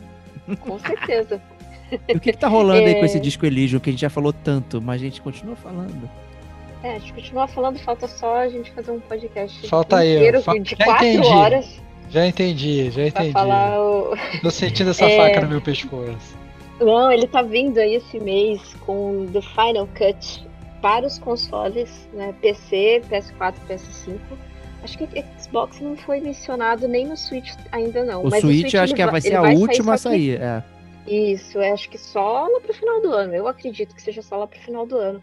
E, inclusive, ele vai sair com as legendas aí em português, né? Tão esperada legenda em português, o que vai abrir mais um leque também de público para esse jogo, porque até então no PC, é, quando ele lançou, só tinha legenda em inglês, e é um inglês bem assim complicadinho de você acompanhar, né? Não, não é um inglês tão básico, né? precisa ter um pouquinho. O texto, é, é, o texto é complexo. Ele é, ele é bem complexo. Então agora com legenda que já tinha no PC, né? E nos consoles já vai sair com a legenda em português. É uma chance para você não dar mais desculpas, comprar esse jogo, não importa quanto que ele vai sair e jogar. Não importa quanto, boa. Não, e se você já tem o jogo, o Final Cut já vai estar tá na tua, na, no teu lista de download ali, então show de bola, né? Não vai precisar pagar nada para para receber essa versão que vão ter novos cenários, vai ter uma série de side quests novas ali para você brincar, né? E ter essa opção de aproveitar o jogo em português e acredito que o português também está bem escrito, porque não é uma questão de, de traduzir, é uma questão de contextualizar e, e traduzir a, a, profundidade dos temas e textos que eles estão trazendo, né? Não é só e talvez a gente tenha dificuldade de entender em português também, né? Porque é não é um jogo simples, não é, não é, ah, vou ler ali, ah, vou enfrentar o um inimigo e tal, não é sobre isso. Eu acho que gente, quem, quem, for jogar Disco Elysium tem que estar tá, é, com esse peito aberto para estar tá consumindo uma obra que é um pouco diferente, né, do até dos tá computer tá RPGs, né, que talvez mereçam um podcast à parte também sobre isso. E com isso a gente E essas tá... quests hum. novas, elas incluem aí novas é, visões políticas né? Que a gente já tinha algumas ali no, no, no jogo original. Existem então mais ele... visões políticas? Vai vir mais visões Não políticas. Não é só esquerda aí. e direita? Só que aí eu. só que eu te falo, vai colocar política nos joguinhos, mas ah, não, que coisa, né? não, para com isso. Você pode Porque ser só um isso... detetive bêbado, né, Kate? É, não fazer nada. Boa recuperar sua arma, o distintivo e beleza. Sim. beleza. Acabou. É, enche a cara e tá tudo certo. Dorme no banco da praça. Olha só, cara. Que jogo permite você dormir no banco da praça? Pense sobre isso. Muito bom. Então vamos para o nosso bloquinho de jogos grátis que você paga para ter isso. Começando com o Xbox Live Gold. E aí, hein? Cara, então, o Xbox Live Gold começa com Warface Breakout. Warface, Breakout na verdade é a sequência de um jogo de tiro que se chama Warface, que era um jogo gratuito, né? É, lá atrás, é, na primeira versão do jogo. E aí, no ano passado, eles resolveram lançar esse esse Warface Breakout, que era continuação, foi uma continuação paga né? E agora essa continuação paga tá saindo de graça aí, né? Não sei se você chegou a jogar, Kate, você que é craque em jogo de tiros, chegou a ver alguma coisa Não. do Warface ou nada? Não vi É. nada, nada. É, acaba sendo, digamos aí, o, lá, um primo pobre do, do, do- Call of Duty, né? Então, é um jogo que vai aí bem, bem à margem do que seria, digamos aí, um, um AAA, né? Mas bem ou mal, um jogo relativamente recente, né? Então, caso vocês já tenham aí a, a Gold, talvez valha a pena pegar para dar uma olhadinha. É um jogo que na verdade eu também não conheço, mas, mas pelo menos o nome parece ser muito palatável. É o Vala Vicious Attack Yama Apocalipse, cara. E aí? E aí, o, o, Kate, você conhece esse? Ou não também, cara? Porque o nome é maneiro, né, cara? Não, Não. mas eu pesquisei, eu pesquisei sobre o jogo, eu dei até risada quando, quando eu li a respeito. O gameplay lembra muito aquele Dead Nation, não sei se vocês lembram do Dead Nation. No começo do PlayStation 4, quando não tinha nada pra jogar, eu joguei muito Dead Nation. É, era até legal aquele, aquela coisa de, de você é, pegar uma metralhadora e ir atirando ali em zumbis e tal, mas nesse jogo, ao invés de zumbis, você mata lhamas. Nossa senhora, cara. Parece Excelente, cara. O apocalipse zumbi das lhamas, cara. Das lhamas. Bem, uma coisa eles não podem acusar esse jogo de falta de originalidade, cara, porque isso eu acho que nunca foi feito na história dos videogames. Nossa, não. É, e além disso, o, o- a Xbox Live Gold traz um jogo clássico aí, né? Eles sempre fazem isso de vez em quando. É, sempre fazem de vez em quando é uma ótima fase, né? É, a- o Metal Slug 3, né, cara? Metal Slug 3 mal é barato, cara. Se bobear desses, desses quatro joguinhos aí que a, que a Xbox tá. que a Microsoft tá lançando, talvez Metal Slug 3 seja o, o mais famoso. Interessante. Heavy É, Machine Gun. É, exatamente, exatamente. Eu vou deixar uma provocação aqui a respeito da Xbox Live Gold, né? Que todo mês a galera fica, ai, porque PSN Plus veio destruindo, a Xbox Live Gold veio flopando. Mas se você tem o Game Pass, você pode dizer que a Xbox Live Gold flopou? Você tá se incomodando com é, a Vala, Vicious Attack, Llama Apocalypse, você pode pegar Children of Morta? É, não, concordo, concordo totalmente. Né? Eu acho, que, na é verdade, parada... É, Eu acho que até depois que a Microsoft, bem sincero, assim, depois que a Microsoft lançou o, o Game Pass, né? Fica até sendo uma injustiça comparar a Xbox Live Gold com a PSN Plus, né? Porque eu acho que a, a- a- eu já sempre achei, na verdade, sinceramente, que a, que a Live Gold ela trazia, digamos, jogos um pouco abaixo dos da PSN Plus. Mas quando você começa, na verdade, a comparar com os jogos da Game Pass, que são puta apertados, jogos de lançamento, né? É uma biblioteca muito mais extensa. Eu acho que fica até, fica até feio comparar, né? Então, da mesma forma que é feio comparar a Game Pass com, com PSN Plus, eu acho que atualmente é meio feio comparar a PSN Plus com Live Gold, né? Essa é a grande verdade. É, mas- pois é. E, e a gente tá falando de Brasil, né? É. O- o- existe a PSN Now lá fora, né? Que tem essa questão do jogo que você pega no stream, não sei o que. Isso não existe aqui. Então não adianta eu ficar comparando um serviço É. que não existe aqui pra gente, né? Tem que usar uma medida que tem pra gente, né? Então é, é um peso interessante, né? Ficar, ah, a Gold me deu Metal Slug 3. Pô, joguei muito na minha infância. Por que, que eu vou querer jogar agora e tal? Não sei o que. Quanto tempo que eu vou gastar com isso? Pô, mas se você paga o Game Pass tem toda essa parada, cara, né? Qual é, qual é a discussão aqui? Né? É, é isso que a gente deve tentar pensar, né? E fica essa provocação aí pros ouvintes. né? Enquanto isso não acontece, vamos pra PSN Plus aí.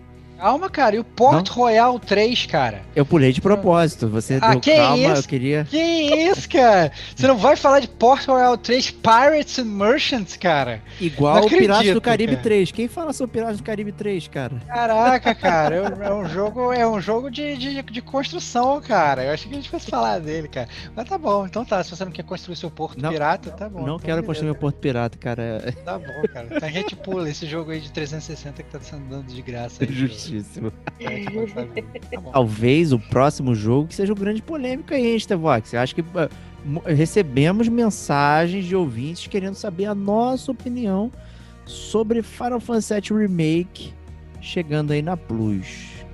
Cara, eu, eu sinceramente, meu, meu queixo caiu no chão. Sendo, sendo bem claro, assim. Eu, se tinha um jogo que fala assim, qual jogo não vai ser dado na Plus num curtíssimo prazo? Eu ia falar Final Fantasy VII Remake. Eu nunca achei que Final Fantasy VII Remake ia sair de graça.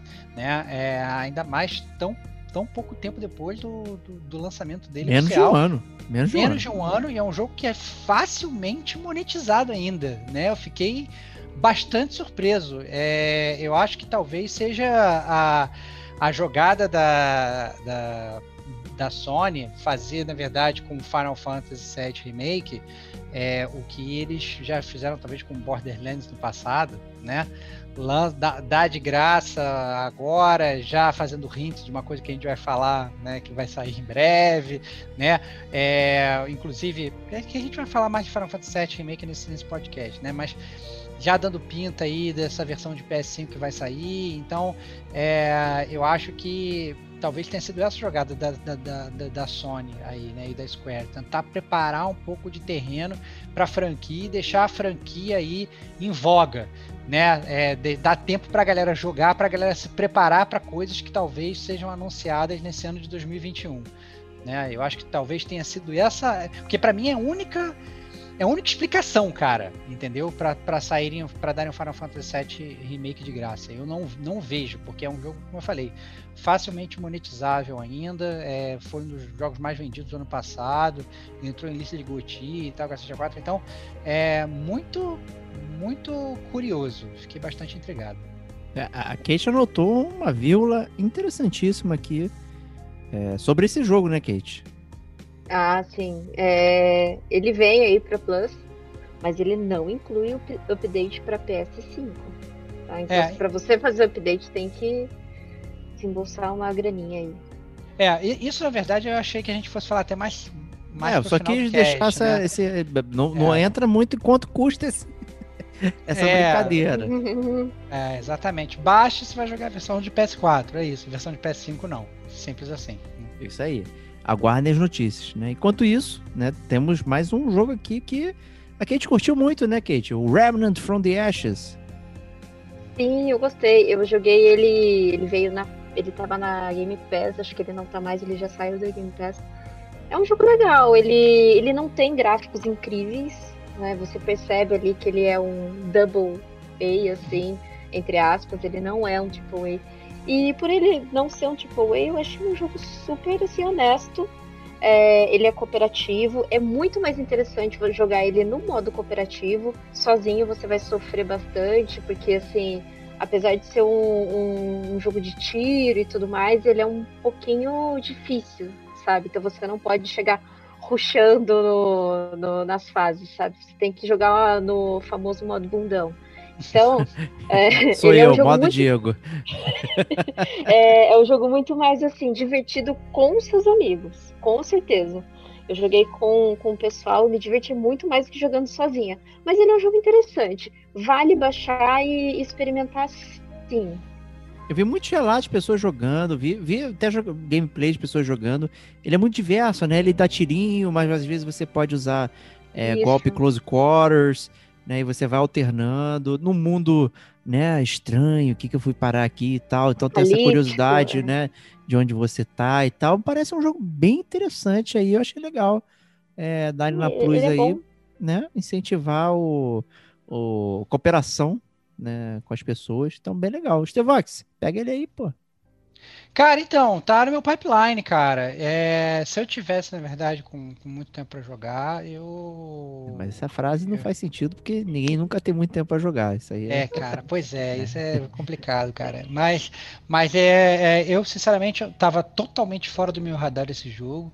Mas aí durante essa semana a própria Kate mencionou ele e tal, não sei o que. E eu tô, eu tô olhando com bons olhos, mas meu backlog do PlayStation tá crescendo muito, cara. Até o próprio. É, assim, a gente já falou disso, eles estão dando vários jogos de graça que eu, que eu falei que eu queria jogar e eu não joguei. Agora meu backlog tá gigante. O próprio Gridfall, que eu sei que é longo e grande e tal, tá na minha lista. E eu nem consegui dar New Game ainda. Eu é, dei New jogar... Game, hein, do Gridfall. Eu comprei ele no New Game. Olha aí, Eu eu fui jogar, eu fui jogar o Concrete Genie, zerei o Concrete Genie, mas bugou um troféu pra mim, fiquei puto da vida. Nossa. Cara, então, então assim, é, é- eu tenho, tenho muitos jogos desse da, da, da- da PlayStation que estão que estão no meu pipeline e eu simplesmente não estou conseguindo sentar na frente do sofá pra jogar. Essa é a grande verdade. Infelizmente. Que triste, né, cara? É complicado. O game como a gente fica sem conteúdo assim, né? Não, para Mentira, com isso. claro que não. Para com isso, para com isso, cara, para com isso. Mas um jogo que eu achei bastante interessante é um jogo que vai sair de, vai sair de graça também na PSN Plus, esse só pra PS5, né? Que é o Maquete, cara. Que ele é um jogo literalmente de maquete. Né, ele é um jogo que ele já tem para Steam, inclusive, ele não é um puta lançamento e tal, mas ele é um jogo de, de puzzle de primeira pessoa que você trabalha com maquete, cara. Eu fiquei bastante curioso para saber mais sobre o jogo. Se caso você não tem o PS5, vale o disclaimer que a Kate sempre faz, né? Você consegue pelo aplicativo do, do PlayStation, né? No seu celular, você loga com o teu usuário, você entra na biblioteca e você compra. Então, no futuro, quando você tiver um PS5, esse jogo vai estar lá na sua biblioteca, né, Kate? Pode pegar no site também. Não precisa ser só no, no, no, app, no aplicativo também, não. E você vai pegar, Kate, um maquete? Ah, eu... É, assim, vou resgatar. Vou baixar, porque assim, é, jogos de PS5 tá muito caro, né? Então É. o, que, o que vem aí na Plus, como assim, como eu joguei mês passado aquele Meniter, que é do Tubarão, e eu achei horrível. Eu vou nesse maquete porque é da Anapur, né? Então, ah, boa. bora lá, né? Eu, eu tô, tô Tem. É um jogo de puzzle, eu Tem gosto. crédito. Que nem, É, como é- chama aquele Go, go, Goa, Gona, Gona Goa? Como que era? Aquele... Gorogoa. Gorogoa. Gorogoa. Muito É, bom. Gorogoa é aquele jogo. fantástico, pelo É, amor de é, Deus. o, o, o maquete ele funciona de um jeito muito engraçado que assim, é, você tá no. é, pelo que eu entendi do, do, do pouco que eu vi do jogo, né? Você tá, digamos, no mundo real e você tem uma maquete do mundo real na sua frente. E o que você faz ali naquela maquete aparece no seu mundo real.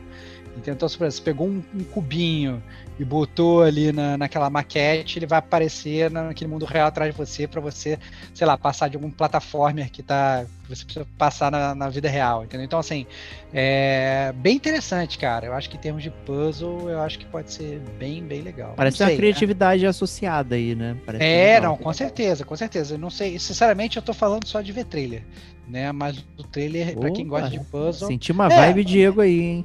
Vibe Diego, não tô julgando nada, mas pelo trailer é que negócio, é todo gamer é assim, você vê o trailer, você gosta ou você não gosta, né? É, não tô julgando o jogo, mas pelo trailer eu acho que a galera que gosta de puzzle talvez se divirta aí com maquete. E a galera que gosta de notícias vai acompanhar a gente agora, né, com o nosso famosíssimo bloco de notícias, começando com os destaques do Nintendo Direct, que foi muito aguardado. Pessoas falando que ia ter Metroid Prime, que ia ter é, Zelda Breath of the Wild 2, Bayonetta que ter não sei o 3. que. Nossa, e não rolou aí nada disso, né, Kate? É, é, Eles já tinham anunciado lá no, no Twitter da, da Nintendo que seria, seria uma Direct, mas que eles falariam também do, do Smash Bros. ali, que eles falariam os novos personagens, no entanto que começou a Direct falando justamente disso, que é a, são duas personagens aí que vai vir pro Super Smash Bros. Ultimate. Que é a. é, eu, não, eu não sei se eu vou pronunciar certo. É Pira mesmo? É, é Pira? Eu chutaria Pyra, né? Mas a gente Pyra. tá no Brasil, né? Pira e Mitra. Pira. é, Pira fica muito engraçado, fica meio estranho. É, então, a Pyra e Mitra, do Xenoblade Chronicles 2. Não, não conheço muito bem o jogo, né? Então. Moças assim, de espadinha, né? Com personagens que já estão dentro do jogo de espadinha também. É, e É. eu acho que o grande mérito do Smash Bros. é ele evocar essa coisa que a gente tinha desde criança. Tipo, ah, se eu colocar o Mario contra o Sonic, se eu fizer isso contra não sei quem. O Smash Bros. é isso. E ele é um jogo que já foi lançado há um tempão e continua sendo alimentado é, com muitos personagens. Cara, como é que você pode botar o, o, o, o Snake contra o Cloud? O Sephiroth contra o, o, o Kirby, sabe? Por que Isso não, é- cara? é- por que não? É muito gostoso isso. É, Eu acho que é um exatamente. puta mérito. O Smash Bros. tá aí até agora e sendo alimentado via DLC que aumenta ainda mais o, a jogatina. É muito gostoso. Não tenho o que reclamar. Muito bom. E Fall Guys chegando, né, Kate? Isso, Fall Guys. Eu acho que era o- a única plataforma que tava faltando aí, né? Quer dizer, o Xbox ainda também não, não viu a luz de Fall Guys. Mas Nintendo Switch acho interessante, né? Porque você joga ali deitado, É, é, umas Olimpíadas do. Faustão. É E é um falar. jogo assim que você não pega pra jogar durante uma hora e meia, duas horas. Ah, vamos jogar umas duas partidinhas antes de dormir. É rápido, são partidas rápidas, né? Então eu acho um jogo que, que casa muito bem com o Nintendo Switch. Ele vai vir aí no verão, no verão lá Estados Unidos, né? Não no nosso verão. Já inverno, tá até Bra- acabando. inverno Brasil, inverno fake. Inverno Brasil, exato. É, inverno fake. Isso mesmo. O próximo é um jogo que tá no meu backlog aqui eterno. Já foi falado no Detonando Agora aqui pelo nosso amigo eh, Fernando Henrique, que é o Outer Wilds. Não confundir com Outer Worlds, né? E aquele indie que você Todo mundo fala muito bem do Outer Wilds, né? que você É, revive a cada 20 minutos é, o renascimento do universo. E você precisa descobrir o que diabos está acontecendo né, com isso. Então o jogo ele tem uma, uma mobilidade narrativa ali completamente não linear, bem interessante, com música legal. E é aquela parada, você tem que jogar esse negócio. Se você gosta de jogo interessante, quer experimentar algo diferente, pô, tá chegando agora no Switch também. Que acho que é uma ótima plataforma pra você jogar deitadão, refletindo e pensando. Muito bom. É, Só, só um adendo aí, né? Só pra você aprender a pousar a nave, vai umas 5 horas. Olha aí, aí. cara.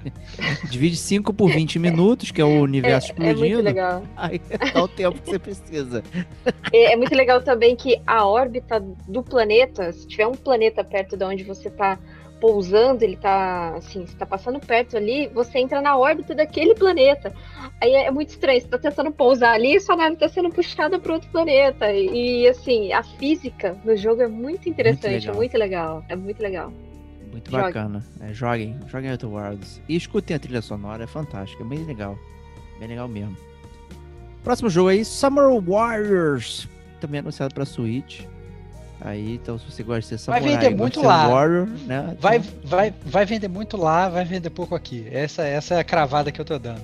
né? Um clássico, né? Esses jogos de Samurai Warriors, a gente tá muito acostumado a ver eles venderem absurdo lá no Japão. Então eu acho que esse é, uma- é um lançamento bastante focado e tem uma audiência fiel que não é aqui no Ocidente. Mas vai que, né? É, quem, quem somos nós para generalizar? Né? Vai que você que está escutando aqui o Gamer com a gente é um fã inverterado de Samurai Warriors, agora vai ter a oportunidade de jogar a quinta edição para o Nintendo Switch. Né? Eu tenho certeza que você é um grande fã de Mario Golf, hein? Cara, eu posso ser bem sincero, eu gostava do Mario Golf, cara. É bom, é bom, maneiro. Eu, eu gostava do Mario Golf, cara. É um jogo de golfe honesto, cara. É, é- é- que na verdade ele não, não tinha, digamos, aquela pretensão de ser um jogo super realista, mas ainda assim ele tinha toda aquela dinâmica é, de como. Não vou falar que era uma dinâmica que nem a do Mario Tênis, que o Mario Tênis é muito mais viciante que, o- que o, que o Mario Golf, mas o Mario Golf sempre foi uma. uma- teve, tinha aquele quê de Nintendo, né? E sempre foi muito gostoso de jogar. E foi, lanç, foi, foi anunciado aí o Mario Golf Super Rush né? Então, finalmente a gente vai poder jogar. E vai inclusive ter Story Mode, né, Kate? Isso, vai ter Story Mode. É, eu não sei se vai ser no- nos padrões ali do Story Mode do Mario Ace, né? Tennis Ace. Que eu achei um. Eu achei tão. Story Mode tão rasinho, né? Mas Bem travado ok. ele. Eu joguei também um pedaço dele, eu achei bem. Eu não. É, eu não. Não dei Não continuidade engatei, não. Preferia ficar Mode. jogando por fora mesmo. No online, é, eu fiquei É. total no online. O Mario Golf eu tenho, eu tenho muita curiosidade de pegar pra jogar, porque eu não joguei os anteriores. Mas é, é aquela coisa, né? Se vier num full price aí de 300 reais, a gente faz como o Estevam de novo. Olha aí. Aguarda e né? confia. Olha aí. Espere a queda. Espere a queda que ela vem. Se bem que pra gente falar pra espere a queda pro Nintendo Switch é mais difícil, né, cara? A gente sabe É, que a é. Porra, Nintendo. não, A Nintendo tem escorpião no bolso, cara. Pra sair promoção é difícil. Verdade. não tem promoção, meu. E, e o próximo jogo aí, Kate, o Hyrule Warriors. Né, você chegou, você ficou interessada, né? Eu sei que você adora Breath Sim. of the Wild, né? Quem ouviu nosso podcast né, sobre Zelda e tal. E aí saiu essa versão Musou aí. Agora, né? Fala pra gente aí. É, que Musou, assim, é, é um estilo de jogo que nem todo mundo gosta, né? Acho que se engana muito quem acha que, que jogou Zelda o Zelda Breath of Wild, lá o, o, o bafo do. Bafão. Selvagem. Bafão o Bafão Selvagem, achando que ah, isso daí é uma continuação, vai ter mais lore. Tu tem, tem a lore de antes do que acontece, né? Os acontecimentos antes, lá com os campeões e tudo mais. Só que é Musou. Musou eh, muda muito, né? O estilo de jogo. Então eu gostaria de jogar. Eu não sou tão fã de Musou, mas alguns eu até gosto. Gostaria muito de jogar esse. Eu tô até já pesquisando uns precinhos ali, camarada, para tentar pegar ele. E ele vai vir com expansão aí, três pacotes de expansão. Eu não vi o valor que vai chegar essas expansões, mas teremos uma em maio, junho e novembro desse ano. né? Bacana, boa, boa, boa, boa. O próximo aí é jogo. pro Diego. É, Eu então, próximo jogo eu gosto bastante, tá? Que é essa Master Collection do Ninja Gaiden. É, eu gostei muito do primeiro Ninja Gaiden, tive a oportunidade de jogar lá no Xbox quadradão, né? E, e ele vinha com uma proposta completamente diferente daquele Ninja Gaiden que a gente estava acostumado, né? No, no Nintendo 8 bits e tal, não sei o que. Ele realmente vinha como um jogo mais visceral, de luta, de talvez até mais visceral que o próprio Devil May Cry, né? Ele vinha naquele esquema realmente de, de, de você ter que ser perfeito na hora de dar porrada, né? E me pergunto que, como é que isso vai ser traduzido no, no Switch, né? Como o grande Stevox está aqui, né? Como é que você vai jogar isso no Joy-Con, né? Cara, então, exatamente. Eu acho. é- é- Esse era o meu grande pé atrás com esse jogo. Porque o, o Ninja Gaiden, esse, esse Master Collection, né? Não pense que é o Ninja Gaiden lá do Nintendinho, né? São os Ninja Gaiden mais recentes. Então, o Ninja Gaiden Sigma, o Ninja Gaiden Sigma 2 e o Ninja Gaiden 3 Razor's Edge, né? E são jogos que são reconhecidamente difíceis pra cacete. Não são jogos fáceis. Até quando você põe no modo do Diego lá, Very Easy, Super Bunda, continua, continua sendo continua sendo um jogo difícil até no Very Easy. E, e é um jogo que ele abusa bastante do controle, né? Você tem que, tem que ficar fazendo os combos, tem que, tem que usa bastante direcional e tal. E eu presumo que se você for é, usar o seu Joy-Con para isso, você vai, talvez você zere o jogo, mas talvez você ganhe um drift no teu controle, né? Então, Drift, É, parabéns. é, é, vai, vai driftar o teu ninja, ninja driftador. Drif- Então, assim, eu acho que, que vale a pena botar meu, meu disclaimer aí de só joga esse jogo se você tiver o Pro Controle, porque eu acho que pode ficar um pouco, um pouco complicado, né? Mas como falou o Diego, né? É uma série aí que não foi, digamos, uma, uma super best-seller, mas é uma série que, que, que ficou super reconhecida aí, digamos, esse, essa repaginação aí do Ninja Gaiden para os consoles mais atuais. E Kate, fala pra gente aí, o que que é esse Mythopia? Esse realmente foi um anúncio que eu passou em branco pra mim aqui, hein? É, ele, ele era um jogo do Nintendo é, 3DS.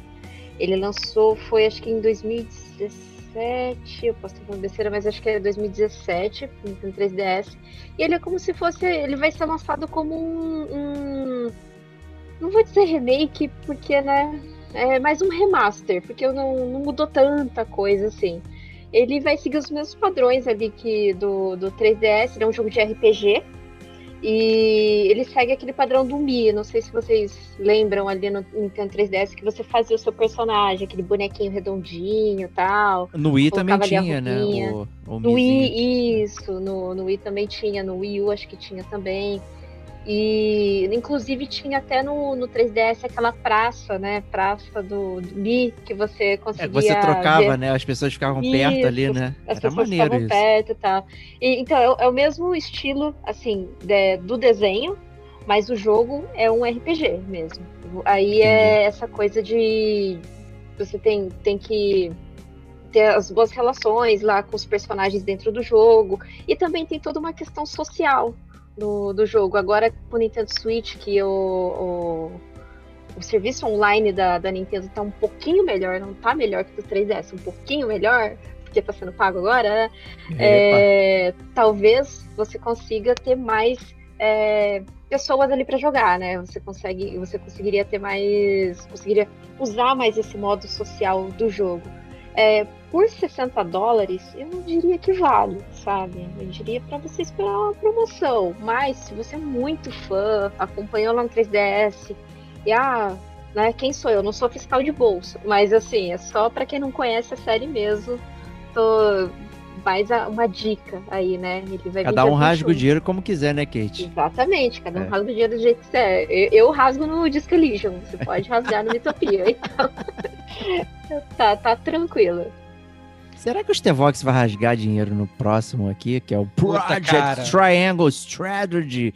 Cara. Nossa, cara, que nome de projeto horrível. Ah, cara, relaxa. Relaxa que essa parada que tá claramente é um nome provisório. Não, mas... óbvio, né? É o nome de projeto que eu chamei. É, mas eu, mas eu diria que é, de todos os jogos da Nintendo Direct, esse foi o jogo que me deixou mais vendido, né? Primeiro, porque ele é da galera do Octopath Traveler, que eu não joguei, mas eu sei que é, que é muito bom e que, digamos, é, é um desses jogos mais recentes que realmente remonta aos JRPGs do passado.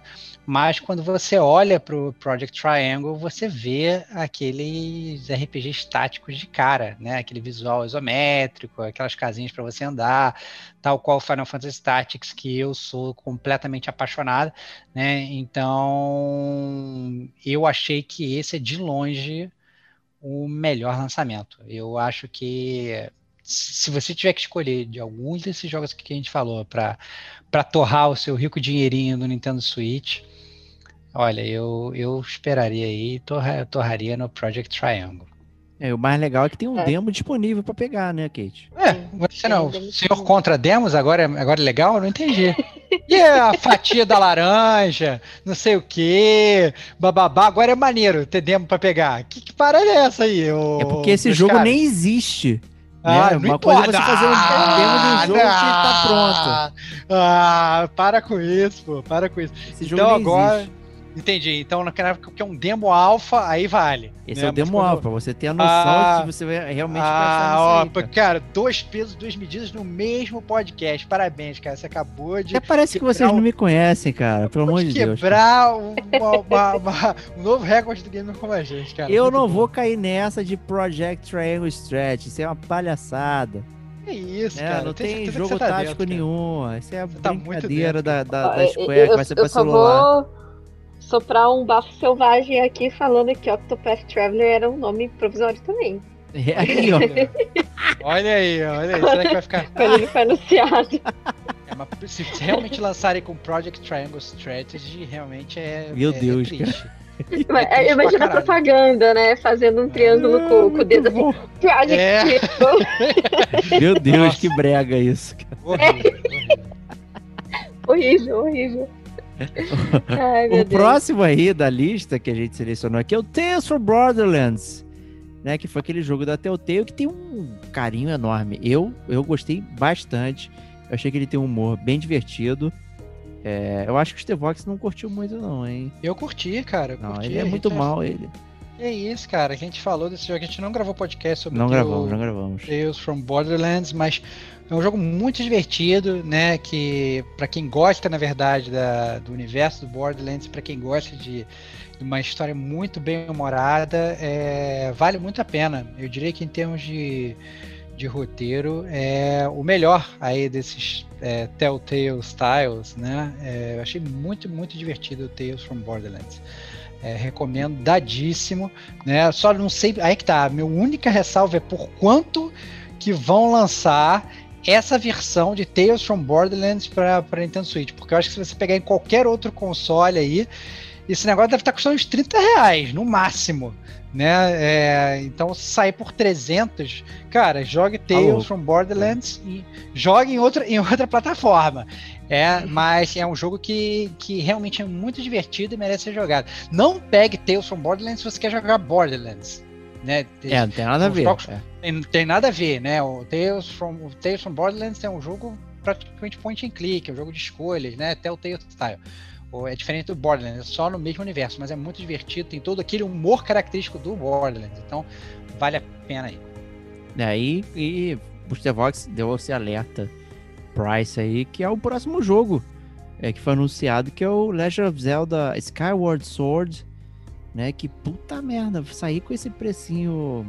Né, 60 Sem vergonha, né? Sem vergonha, é sacanagem, maluco. É sacanagem demais.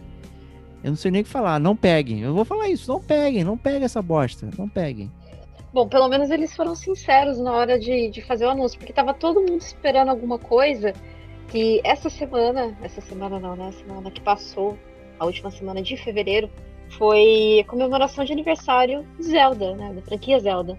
E daí surgiu lá o Eiji Onuma, desculpa se eu falei errado o nome dele, mas ele surgiu lá, assim, falando, ó, oh, galera, é, eu sei que vocês estão muito afoitos pelo, pelo Breath of the Wild 2, mas não temos nada para mostrar ainda. Sincero, honesto. Só temos uma coisa para vocês. Um cocô, aí, ó. Né, como 60 tá dólares. aí. Um cocô de 60 dólares, cara. É a, gente, a, gente, a gente, podia ter ficado só com a honestidade mesmo. Ó, galera, é. não temos nada, mas estamos nada. trabalhando. Valeu, né? Era suficiente. Sim, é. é. Então, assim. o jogo é um dos, mais odiados, né? É, da, da, série por 60 doletas. É isso aí, gente. Valeu, me dê dinheiro. É, cara, 16 de julho, para quem quiser comprar. Quem quiser, não, não quero. Né? E... Vamos migrar aqui então o próximo jogo, Neon White. Eu confesso que eu... esse foi o único que eu não vi, tá, Kate? Se você puder me esclarecer, eu agradeço. É, bom, ele, ele é da mesma produtora do Donut County. Eu não sei se você jogou. O Donut County eu conheço. Ele é da mesma produtora, muito, muito, muito bom o Donut County. Inclusive, se ninguém jogou, ele tá sempre em promoção aí, fiquem alerta. E, mas esse Neon White, ele é, ele é um jogo assim de ele é parecido com aquele The Pathless. Que eu acho que você pegou, Diego. Esse, peguei, esse peguei. Tá na minha lista aqui. Tá no. Ele é, de, é um jogo de ação rápida também. Só que não é. O The Pathless é, é você andando com arco e flecha. Nesse daí, é, essa ação rápida do Neon White é, é você pulando as plataformas ali, né? Tudo em 3D. E você tem uma espada que você vai atacando os inimigos, você vai pulando rápido. Então, assim, é aquela coisa mesmo de, de, de passar os locais é, acho que é Ghost Runner também, né? Que é um Ghost Runner. Ghost Runner eu achei bem interessante, hein?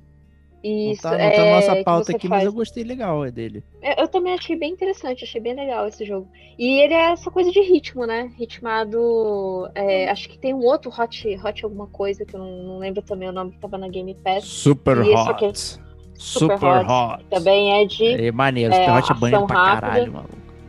E esse Neon White eu achei interessante, viu? Eu fiquei bem. É, seguindo essa, nessa, nessa veia aí, o Super Hot, eu acho que ele foi o precursor dessa parada de jogo de primeira pessoa, de, de ser rápido. E ele é bem que. simplão, né? O Super Hot ele é, é. bem simplão. É tudo em polígono, né? Bem, bem interessante. Né? Bem legal. E o próximo jogo aí, para terminar, Splatoon 3, cara, que é aquele jogo que ninguém leva a sério, né? Na galera hardcore Aí vem, é, mas, cara. Né, mas o Splatoon tem várias paradas maneiríssimas de, de trazer a galera para começar a jogar, para brincar, para dar tiro, né? Apesar de ser tiro de tinta, né? Qual é a diferença da tiro de tinta e tiro de uso? É tudo virtual, é fake. Né? E, e ele tem toda essa questão da aproximação de você, mesmo é, tá ali começando, você consegue contribuir pro time, consegue brincar, consegue participar. Porra, o Splatoon é muito maneiro muito bom. Legal, obviamente teria que ter um 3, porque faz parte aí do de ganhar mais 60 dólares da Nintendo. É, e isso está previsto para 2022, ano que é. vem. Então dá para você guardar aí o seu dinheiro, Quatro 20 dias. reais por mês. Acho que 20 não, é 30 reais por mês. Aí chega... Põe 50 para pra, né, ano que vem é, pode ser. Nunca se sabe como vai estar o dólar, né? É. Nossa Senhora. Exatamente. Então, aguarde e confie aí. E teve também coisa de Pokémon, né? Que aí eu acho que é mais com você, né, Kate? Teve Pokémon Presents no dia 26, que também comemorando 25 anos da franquia Pokémon. Daí o que, que, eles fizeram? Eles anunciaram aí um Pokémon Legends Arceus, que eu acho que é o Pokémon que todo mundo tava esperando, mas todo mundo criticou. É, depois, já tô brincando, nem todo mundo criticou. É, esse é um jogo Pokémon de, de, mundo aberto, né? O que a gente estava esperando bastante. Ele tem um. Ele vai se passar em Japão medieval. Ele tem um estilo aí de Zelda bafão aí, que a gente já tava falando. Então não vai ter nada no mapa e eu vou ter que ficar escalando montanha pra pegar um Pokémon? Eu não quero. Eu já não gosto de Pokémon. Ah, não tô assim. É, eu não vou subir árvore pra pegar Pokémon. É, basicamente o, o, jogo ele, ele vai, você vai ter que criar a primeira Pokédex, né, aquele Japão medieval, tal. E os três iniciais que você pode escolher aí tá o Rowlet, que é da última geração, o Cyndaquil e o Oshawott. Eu, eu eu nunca sei falar o nome desse Pokémon, tá? Ninguém sabe. O- Oshawott. relaxa. Ninguém sabe, relaxa.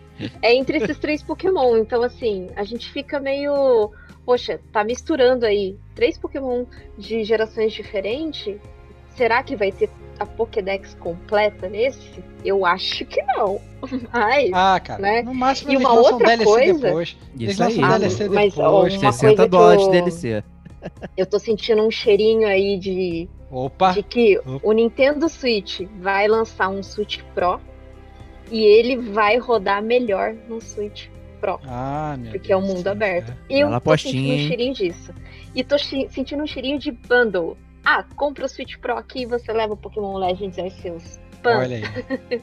Esse é o meu cheirinho de aposta. É, ve- vejo, vejo, vejo que isso é é uma boa aposta. Eu acho que, Ah, é, que, que tem futuro. Vindo, vindo da Nintendo. O que, eu, o que eu acho que eles poderiam fazer, mas acho que é muito pouco provável, é ser exclusivo de um Switch Pro. Mas, assim, eu acredito que não. Eles perderiam muita grana nisso. E outro anúncio aí foi Pokémon Brilliant e Pokémon Shining. Pearl. Pearl. É, Diamonds, que é o Brilliant, e o, e o Shining, que é o Pearl, de Pérola. É, acho que saiu em 2006. Ele saiu em 2006 esse, essa geração de Sinnoh, que é uma geração que todo mundo também tava esperando. Ele, só que ele tem aquele estilo de Tibi, né? Que é o corpo pequenininho, o bonequinho Cabeção. cabeçudo, olho grande. É aquele estilo mangá, só que aí já teve gente que já criticou, que já falou, ai, mas eu não gosto assim, não gosto Porque a assim. Pokémon igual o Red Dead Redemption 2 não dá, né, gente? Pelo amor de Deus, né? Imagina aquela grama toda, pra, que, né? Você fica andando na grama com, com os bonequinhos e fica aparecendo um Pokémon toda hora lá. Você não vai conseguir fazer nada. todo mundo tava esperando isso, sabe? De Sinnoh. E, pô, legal. Eu achei, tipo, pra quem não jogou né, naquela época tal, eu joguei, foi um dos que eu mais joguei. É, pra quem não jogou naquela época, é uma oportunidade, 60 dólares. Oportunidade Oportunidade. por 400 reais aí, tá tudo certo. É, eu- eu gostei, eu gostei do que vi da- dessa, desse Pokémon Brilliant e Shiny aí. Eu tô, tô bem otimista com o que vai vir. Inclusive, não é feito pela Game Freak, tá? É feito por um outro estúdio. É Hum, um olha estúdio aí. menor. ILCA, alguma coisa assim é o nome do estúdio. Mas o E- que eu acho que você vai pegar é o Pokémon Snap. Que também Com tava certeza. nessa, né, Kate? Tirar foto de Pokémon, né? Tira foto de Pokémon, poxa. Pokémon Snap, eles mostraram mais um pouquinho do gameplay. E, e daí no gameplay eles apresentaram lá que vai ter um todo também um suporte social. Você tira foto, você deixa lá no. Você posta a sua foto nessa rede social e as pessoas vão dar like, enfim, vai ter um ranking. é, não sei se vai ser semanal, mensal. Enfim, vai ter um ranking lá que o pessoal vai dar um like na sua foto e você vai conseguir editar suas fotos também. E só para ressaltar, não vai vir com legenda em português Brasil, tá? Então, continuemos aí com. Não sei se vai ter legenda em espanhol, né? Continuemos aí então com Pokémon em inglês. Isso aí. E agora, State of Play. PlayStation. State of Play. Isso aí é com o Stevox, cara. Tudo aí é com ele, cara. Que ele ama tudo É que isso, sai da, da cara. Sony. Ele não, É isso, não cara. essa Eu-. Não, de forma alguma, cara. É, eu fiquei fazendo um overview da, da, da conferência toda, fiquei bastante decepcionado, sinceramente, com o State of Play. Eu achei que fosse. Isso. É, cara, achei que fosse ver grandes, grandes petardos, achei que fosse ter uma, mais um glimpse do God of War e tal. Tive nada, cara, foi uma grande decepção. É, eles, eles, mas eles assim, lançaram um jogo que a gente vai falar aqui porque é o gamer como a gente, né? Então a gente tem que, fa- tem que fazer um, um rundown pelo menos básico aí dos jogos que eles falaram. Eles lançaram o. Como é que vão lançar o Sifu, né? Que eu quero saber se o Diego vai falar, vai, vai falar bem do demo desse jogo, né? Ótimo Sifu demo. Sifu Ó, demo. o, o George Lucas já É, pa- é, patenteou o Cifu Dias, né? Então, É, qualquer é. um que vier agora já era. entendi. Isso foi entendi. bem nerdola, hein? Bem nerdola, né? É, é o, o Sifu é um, um jogo de artes marciais, né? De, de Hong Kong. Vai falar que vai ser. é, Cara, jogo de pancadaria em terceira pessoa. Eu achei, sinceramente, bem genérico, cara. Eu não acho que. que não, não me vendeu em nada, né? É, me passou, inclusive, é, uma, uma vibe no início, tipo de Old Boy, eu falei, caraca, vai ser maneiro. E aí quando começou uma pancadaria desenfreada, sem abs- sem Old Boy não tem pancadaria sem, nenhuma, sem nada. cara. Não, claro, não, claro que tem, pô. A cena Não, que mais não é, Tem não uma é cena ali pancadaria. que- é Porra, pancadaria, caraca. cara. Não, não, não é. Por isso que eu falo, mas quando começou e mostrou aquele corredor, eu falei, caraca, será que é um jogo do Old Boy? Porque eu falei, cara, será que eles fizeram uma parada bizarra? E aí foi um, ia ser um jogo super adulto e tal. E eu fiquei totalmente bolado. Aí não, era só um jogo de pancadaria tradicional, assim, eu fiquei bastante É o. Absolve é single player. É, exatamente, exatamente. É, lançaram o Returnal também. É, O que, que você achou, Kate? Ah, o Returnal eu fiquei até curiosa, né? Mas é, ele é um jogo que vai ser exclusivo do PlayStation 5. Ele é um jogo muito bonito. É, eles já tinham falado desse jogo anteriormente. Ele foi adiado, né? E ele vai sair dia 30. É, já de- na- nessa, nesse State of Play eles deram uma outra data aí, que é 30 de abril, é, a- a- mês que vem, né? E, assim, é. 300 reais. Não, É, dá, não dá, não dá, não dá. 300 Ah, cara, não dá. É, é, assim, é um jogo bem legal porque é ficção científica, eu gosto. Thriller psicológico, eu gosto. É um roguelike, é um roguelike que eu achei até meio esquisito. Não sei se vocês assistiram gameplay, assim, Sim. eu achei ele muito parecido com Mass Effect. Assim, um- e, e ele é um roguelike. Mas, cara, tá muito caro. Não dá, não Tá dá. tudo muito caro. dá. Eu sou um mané pra, pra parada de repetição. De loop temporal, loop de não sei o que. Eu adoro ler literatura sobre isso. Então o Return é um jogo que me atraiu automaticamente por ser nesse tipo de coisa. Mas aí você olha o preço, prefiro ler um livro, né? 20 reais eu li um livro que tem esse Cara. tema. Tipo, comprar um jogo de 300 reais. Não dá, cara, não dá. E eu nem tenho PS5, hein? É, eu acho que vai ser um jogo que vai entrar em promoção, que nem o Godfall, que saiu por Tudo vai entrar em 349 promoção. E entrou em promoção há esses tempos atrás por 199. É, Isso aí. O- outro jogo também que eles anunciaram é um jogo de, de queimado, queimado pros cariocas, queimada pros paulistas, queimada para depende, né? Escreva para o gamer como a gente, nos fale né, onde você mora, como é que é. Eu sei que aqui em São Paulo é queimada. Lá no Rio de Janeiro é queimado, né? Queimado, Eles é, exato. É, exatamente. Não, Eles vão lançar. É, Lançaram esse Knockout City, né? Que é um, que é um, que é um jogo de, de queimado no meio da cidade. Né? É, bem dinâmico. Né? É, quando, quando começou, me, vi até um quê de saísse de graça ia ser um, um Rocket League-like, assim, né? Um jogo desse que a gente não está muito acostumado, que pode ser legal de jogar com multiplayer. Né? Não seria um jogo que eu gastaria muito dinheiro, com certeza não. Mas ele pode ser um jogo pode ser divertido você jogar com seus amiguinhos, né? Formar um timão aí de queimado. Tem várias, várias paradas malucas, né? Porque passa tipo em cidade, tem vários cenários, passa dentro de um tubo e tal. Você faz o seu amigo virar uma bola, joga o seu amigo para quando você não tem bola. É cheio, cheio de umas mecânicas interessantes. Acho que pode ser até bem divertido. Só que, mais uma vez, não seria um jogo que eu pagaria full price, nem aqui nem na China. E tem aquele cheirinho de jogo que vai ser dado de graça, né? Tem, tem. Tem mesmo. Knockout City tem aquele cheirinho de, de free game, né? Então eu guardaria, eu guardaria meu dinheiro. Né? É, mas eu acho que a Kate ela cai dentro no, no outro da Annapurna, que é o Solar Ash, que também foi anunciado, né? Sim, o Solar Ash, que é um jogo parecido com o que a gente já falou com o New White, que é um jogo de plataforma, só que esse é terceira pessoa. E é com cenários de escala e fluidez, né? Que o The Pathless, ele não tem escala, ele é um jogo totalmente assim, é, plano, né? Que você vai atingindo ali as flechas para você fazer o seu caminho. Só que nesse caso não, nesse caso você escala, né? É como se fosse um, é, como se fosse plataformas mesmo. E você derrota inimigos nessas plataformas. É tudo comando rápido também. Eu achei legal. É jogo de fluidez, eu gosto bastante, como eu já tinha dito antes. E o jogo vai ser lançado PS5 e PS4. E a Anapurna, né, tá no coração para sempre. Então, se vier barato, a gente joga. Se vier a, a full price de antigos, não. Calma aí, né? O, o próximo jogo, ele também me dá esse toque aí dos Tevox de talvez saia de graça. É que esse Pô. Kenna Bridge of Spirits. Eu achei que se você gostou lá da, daquele jogo que você mencionou antes, que até me fugiu o nome agora, o. É o Hellblade. Balan O Underworld. Bala, o Keanu também Ah, gostei, o Balan. cara. Eu achei É. maneiríssimo, Você- cara. Se você gostou do Balan Underworld, com certeza você vai gostar do Keanu Bridge of Spirits. Não, Inclusive, eu, achei ele eu melhor. gostei. É, eu achei ele melhor do que, do que o Balan. Eu acho que se Sim. fosse pra optar entre ele e o Balan, eu iria no Keanu Bridge of Spirits. Eu diria que do- do- dos, desses jogos que foram anunciados, talvez tenha sido o jogo que eu achei mais interessante, por incrível que pareça. É É bem dos jogos que eu não estava esperando, digamos, né? Então eu achei que eu achei bem, bem, bem curioso o Kena Bridge of Spirits, né? Então, se vocês puderem aí, os ouvintes, darem, darem uma, uma googlada, né? Tentar resgatar o trailer que foi apresentado, o jogo parece realmente muito, muito, muito bonito. Bem interessante.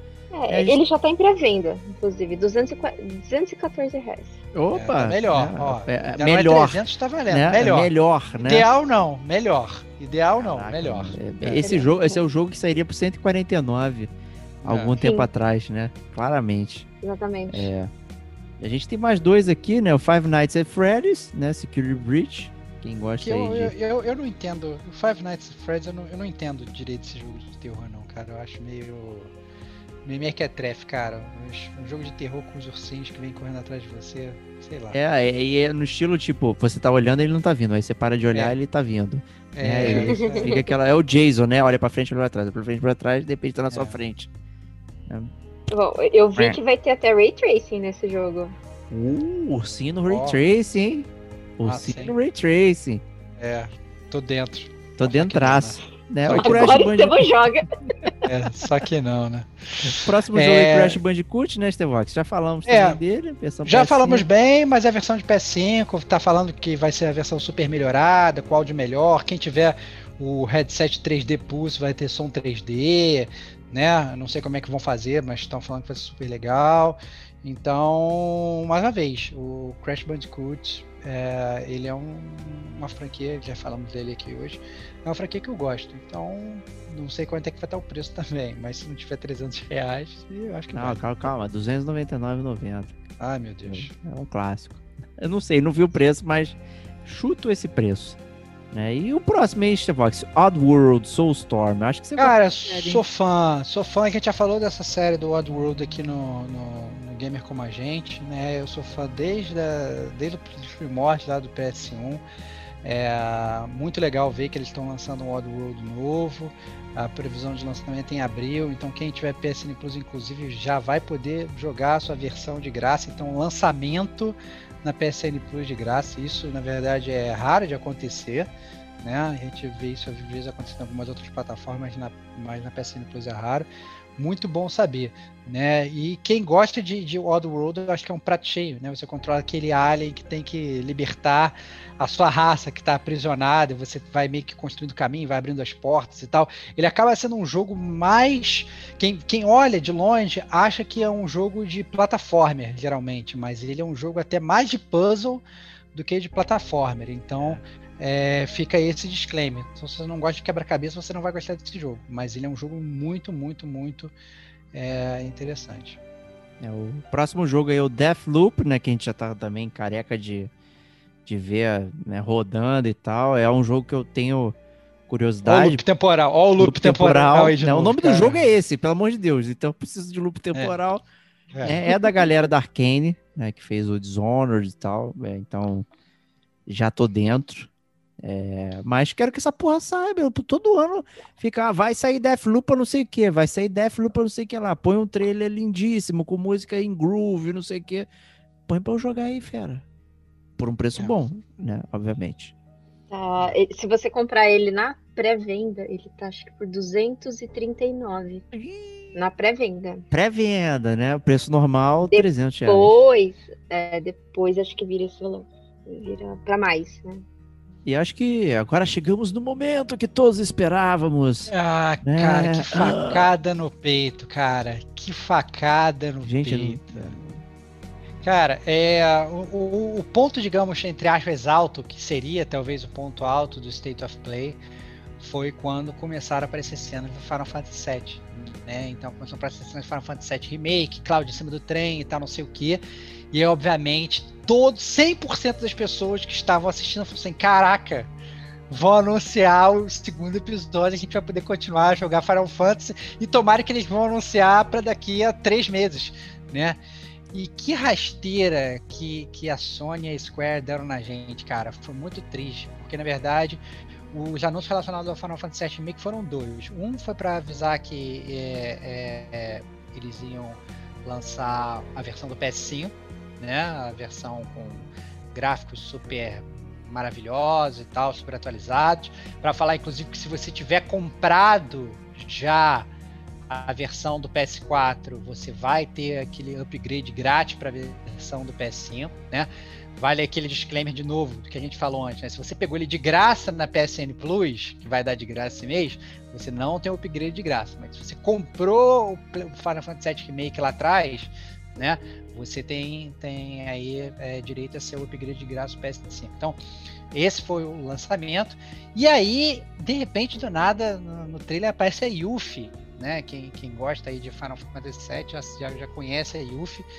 E, e, eu falei, uau, vai ser um episódio novo e tal, não sei o que. Não, não é um episódio novo. Eles vão lançar uma parada que se chama Final Fantasy VII Remake Intergrade, que vai ser como se fosse, na minha modesta opinião, um DLC furulento e filler de anime com a Yuffie, né? Que você vai pagar provavelmente um preço, se não for full price, vai ser perto de full exorbitante, price. Exorbitante, exorbitante para jogar um filler nojento da Yuffie em Midgard, porque provavelmente eles vão aproveitar todas as engines e coisas construídas para o primeiro episódio que não foram aproveitadas, né? E, e vão jogar nesse episódio firulento para você jogar. Ou seja, tá todo mundo esperando o episódio 2 e os caras vão meter um filler que vai custar provavelmente 1 billion dollars.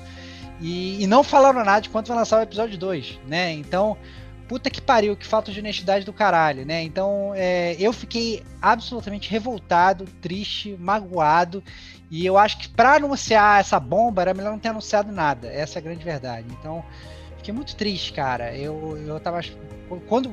Eu juro, eu tava achando o State of Play todo um lixo. Eu tava achando. Um lixo não, mas tava achando bem abaixo do que eu gostaria. Quando apareceu o Final Fantasy VII, eu tive aquele pico de caraca!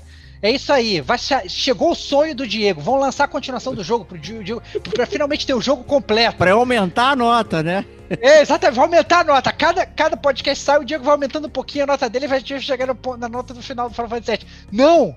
Eles lançaram um filler pra baixar a nota. Nossa, cara, foi. Ah, cara. Eu fiquei Gente, com até força de falar. Fiquei não tem força. Se você é. não tem o jogo quer comprar no PS5, 350 pau. Se você quer com DLC, 450 pau.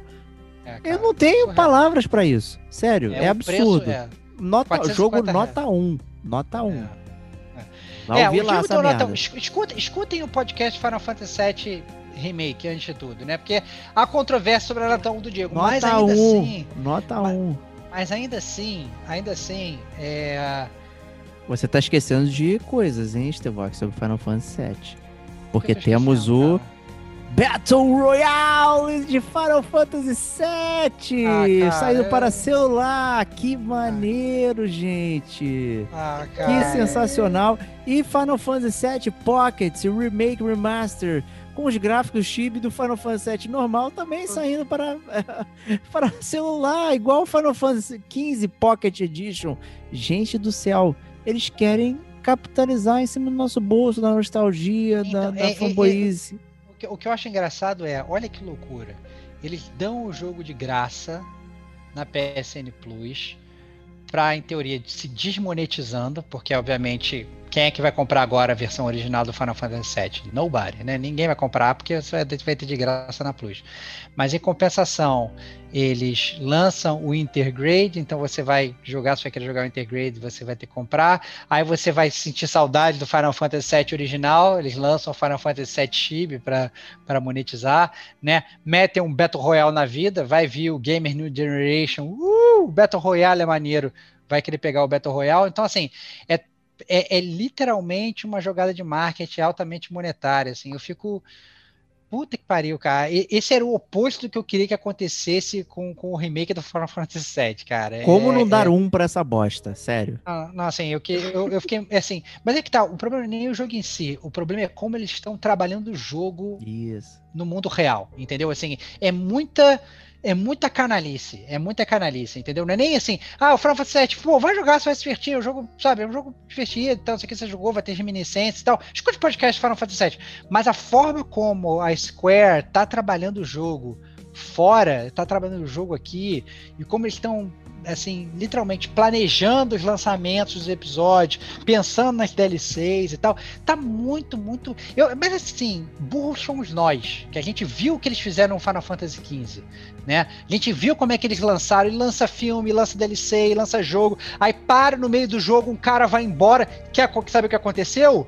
Pague aqui para jogar o DLC e tal, não sei o que. Então, assim, eles já estavam sendo super desonestos, né? Aí eles lançam Final Fantasy VII, falam que vão refazer a história do, do zero, a história do zero, e a gente vai achar que eles vão ser honestos, super leais. Porra, cara, burros fomos nós. Essa é a grande verdade. Burros somos nós. Quer conhecer o vilão de Final Fantasy XV? Compre aqui o Episode Arden. É. Ah, Caraca, quer, sério. Quer, quer, conhecer, quer conhecer o vilão do Final Fantasy VII? Não é o Sephiroth, mas começa com S também. Se chama Square Enix. Boa, fera. Quer conhecer o Sephiroth? Joga no Smash Bros, que é muito melhor. É, e, e agora, né, terminamos as notícias e vamos para a primeira eh, vez que vamos fazer esse quadro aqui, o Cancelados do Mês. É, todo mês agora vamos chegar aqui, o, já que cancelamento é uma coisa muito comum na internet, e vocês não sabem né, atuar socialmente com as pessoas, mas a gente sabe com produtos, né? Então, primeiro cancelado do mês, hein, Kate? Qual que é, hein? Primeiro cancelado do mês é aquele cara que, que assim, é um carro-chefe aqui do Gamer Como a Gente. Stadia! é, Meu cara. Deus, cara, sem comentários pro Stadia, cara. É, o Google, ele fechou né, estúdios de games focados no desenvolvimento de jogos para o Stage. Acho que ele, ele, ele tinha três, quatro estúdios, se eu não me engano. Que o Stage foi lançado em 2019. E que atualmente, né, hum, tá, tá naquela coisa beta até hoje, né? E o encerramento das atividades, ele vai deixar aí 150 funcionários que, segundo o anúncio oficial do Google no seu blog, assumirá novas funções nos próximos meses. Né? Eles vão é, remanejar essas 150 pessoas. Para onde? Suco, vão vender suco de tamarindo na porta do Google. É. Aí o, o, o Google Fizeram com a Jade Raymond, né? cara. Pelo amor de Deus, cara abre aspas, eles falaram: estamos empenhados em trabalhar com essa equipe talentosa ao buscarmos novas funções e apoiá-los. Fecha aspas. É. É, assim, eu, assim, o Stadia ele já é uma, um carro-chefe aqui do Gamer como a gente de sinônimo de fracasso, né? Infelizmente a gente tinha altas expectativas, né? Que talvez pudesse ser um grande player de, de, dessa nova geração, né? E, e revolucionar o mercado, mas foi o exato oposto, foi flop atrás de flop e fechar os estúdios é a prova disso, né? Então, fechando os estúdios provavelmente sem nenhum jogo lançado. Então, é, é muito triste, né? E eu acho que isso aí é o, é o, é o Stage se autocancelando, né? Porque realmente é, é triste demais. E o próximo cancelado do mês, né? Já foi cancelado desde que saiu. Cyberpunk 2077. Meu Deus do céu, cara. É, então, isso, pronta, parece, né? É, então, isso aí, mais uma vez, burros fomos nós, né? A gente, a gente confiou na CD Projekt Red por causa do Witcher 3. É, eles lançaram o Cyberpunk 2077 flopado depois de adiar várias vezes. E aí eles anunciaram o patch. Não, vamos lançar o patch para né, consertar todo o jogo. E aí agora eles anunciaram que vão adiar o patch, né? Então, nós que acreditamos no lançamento do patch, né? Era muito mais provável que eles realmente adiassem o patch, assim como eles adiaram tudo do jogo até agora. Então, é... será que algum dia esse jogo vai, vai sair completo, né? Um Vaporware, esse é o clássico Vaporware, cara. Lançou incompleto, sofrendo atualização, parece No Man's Sky segunda versão. Só que o No Man's tá? Sky funciona, né? Até hoje né? É, a atualização só melhora. É absurdo isso. Né? Mas é. o meu comentário do Cyberpunk é, não obstante você, jogador de Dark Souls sabe que não pode confiar em patches, né? Então. Tá nossa, aí. para com isso, horrível. Nossa, nossa senhora. Essa foi boa, essa foi boa. Essa né? foi boa, parabéns, cara. Só, só, só para os entendidos de Dark Souls, cara. Só Patch Dark Souls. aí, né, cara? Não, mas é muito bom que o Cyberpunk, a CD Projekt ainda teve o código roubado, né? Teve essa notícia ah. aí. Sim, sim. É horrível. Só piora, cara. Meu Deus. É, Inclusive, o, o que eles alegam é que por ter acontecido esse roubo né, de, de, de, todo o código deles, foi o que culminou aí o atraso do, desse patch de fevereiro, que era o ah. patch mais esperado do jogo, porque ah, ele ia claro. corrigir muita coisa. Então... É, aí veio o bandido, vou, vou, roubar isso aqui, o bandido do pica-pau, sei lá. Culpa, né, culpa dos irmãos metralha, é, culpa dos é, irmãos metralha. Porra, sabe? Caraca, meu Deus. Né? Que conveniente, né? Ele ser justamente roubado naquilo que ia salvar tudo, né? Ah, beleza, né? E o último cancelados do mês aí, né? Anthem. Que bosta. É, cara, que a gente já, já esperava, né? Isso. O Anthem, ele foi lançado com uma proposta de ser aí um, um novo Dash, né? Uma parada assim. Mas a, a EA Games já, já se manifestou que não vai mais mais meter dinheiro no jogo. Eles estavam, na verdade, planejando uma puta atualização que ia repaginar o jogo todo, que o jogo ia ficar novo, etc e tal. E aí a, a BioWare já já arregou, já falou que na verdade já está focando em outros lançamentos, em outros jogos e tal, e o Anthem, ele foi um desses que nasceu morto, né? Nasceu também capado, sofreu aí promessa de atualização, e aí agora acabou que não vai ter atualização nenhuma não, nenhuma não, e se você gastou dinheiro com Anthem, meu amigo, você se ferrou. Essa é a grande é, verdade. Se ferrou, bonito. É, e agora, por um motivo misterioso, a EA é, adora jogos single player né? Então, né, o Dragon Age 4 aí, né, single player, né, não sei o que, estamos remanejando ativos para trabalhar melhor jogos single player, né? Então, puta que pariu, né, cara? Gente, tá ficando cada vez mais difícil. Eu acho que esse é o resumo do cancelado no mês aí. É, a gente tem muito cuidado que a gente consome. Tá caríssimo, caríssimo. Só piora. Só piora. É, então vamos aproveitar essas facilidades que a gente tem Game Pass, PSN Plus, Gold, e jogar com, com essa facilidade, porque a gente desembolsar uma grana e depois ficar via navio, puta merda, meu, não, não tá no gibi. Né? Não, não tem como. Esse é o recado. E mais uma coisa que você nunca vai se dar mal é ouvindo o gamer como a gente. Então, muito obrigado por ter acompanhado a gente no GCG News dessa semana. E semana que vem estaremos de volta. Um grande abraço e até lá. Tchau, tchau.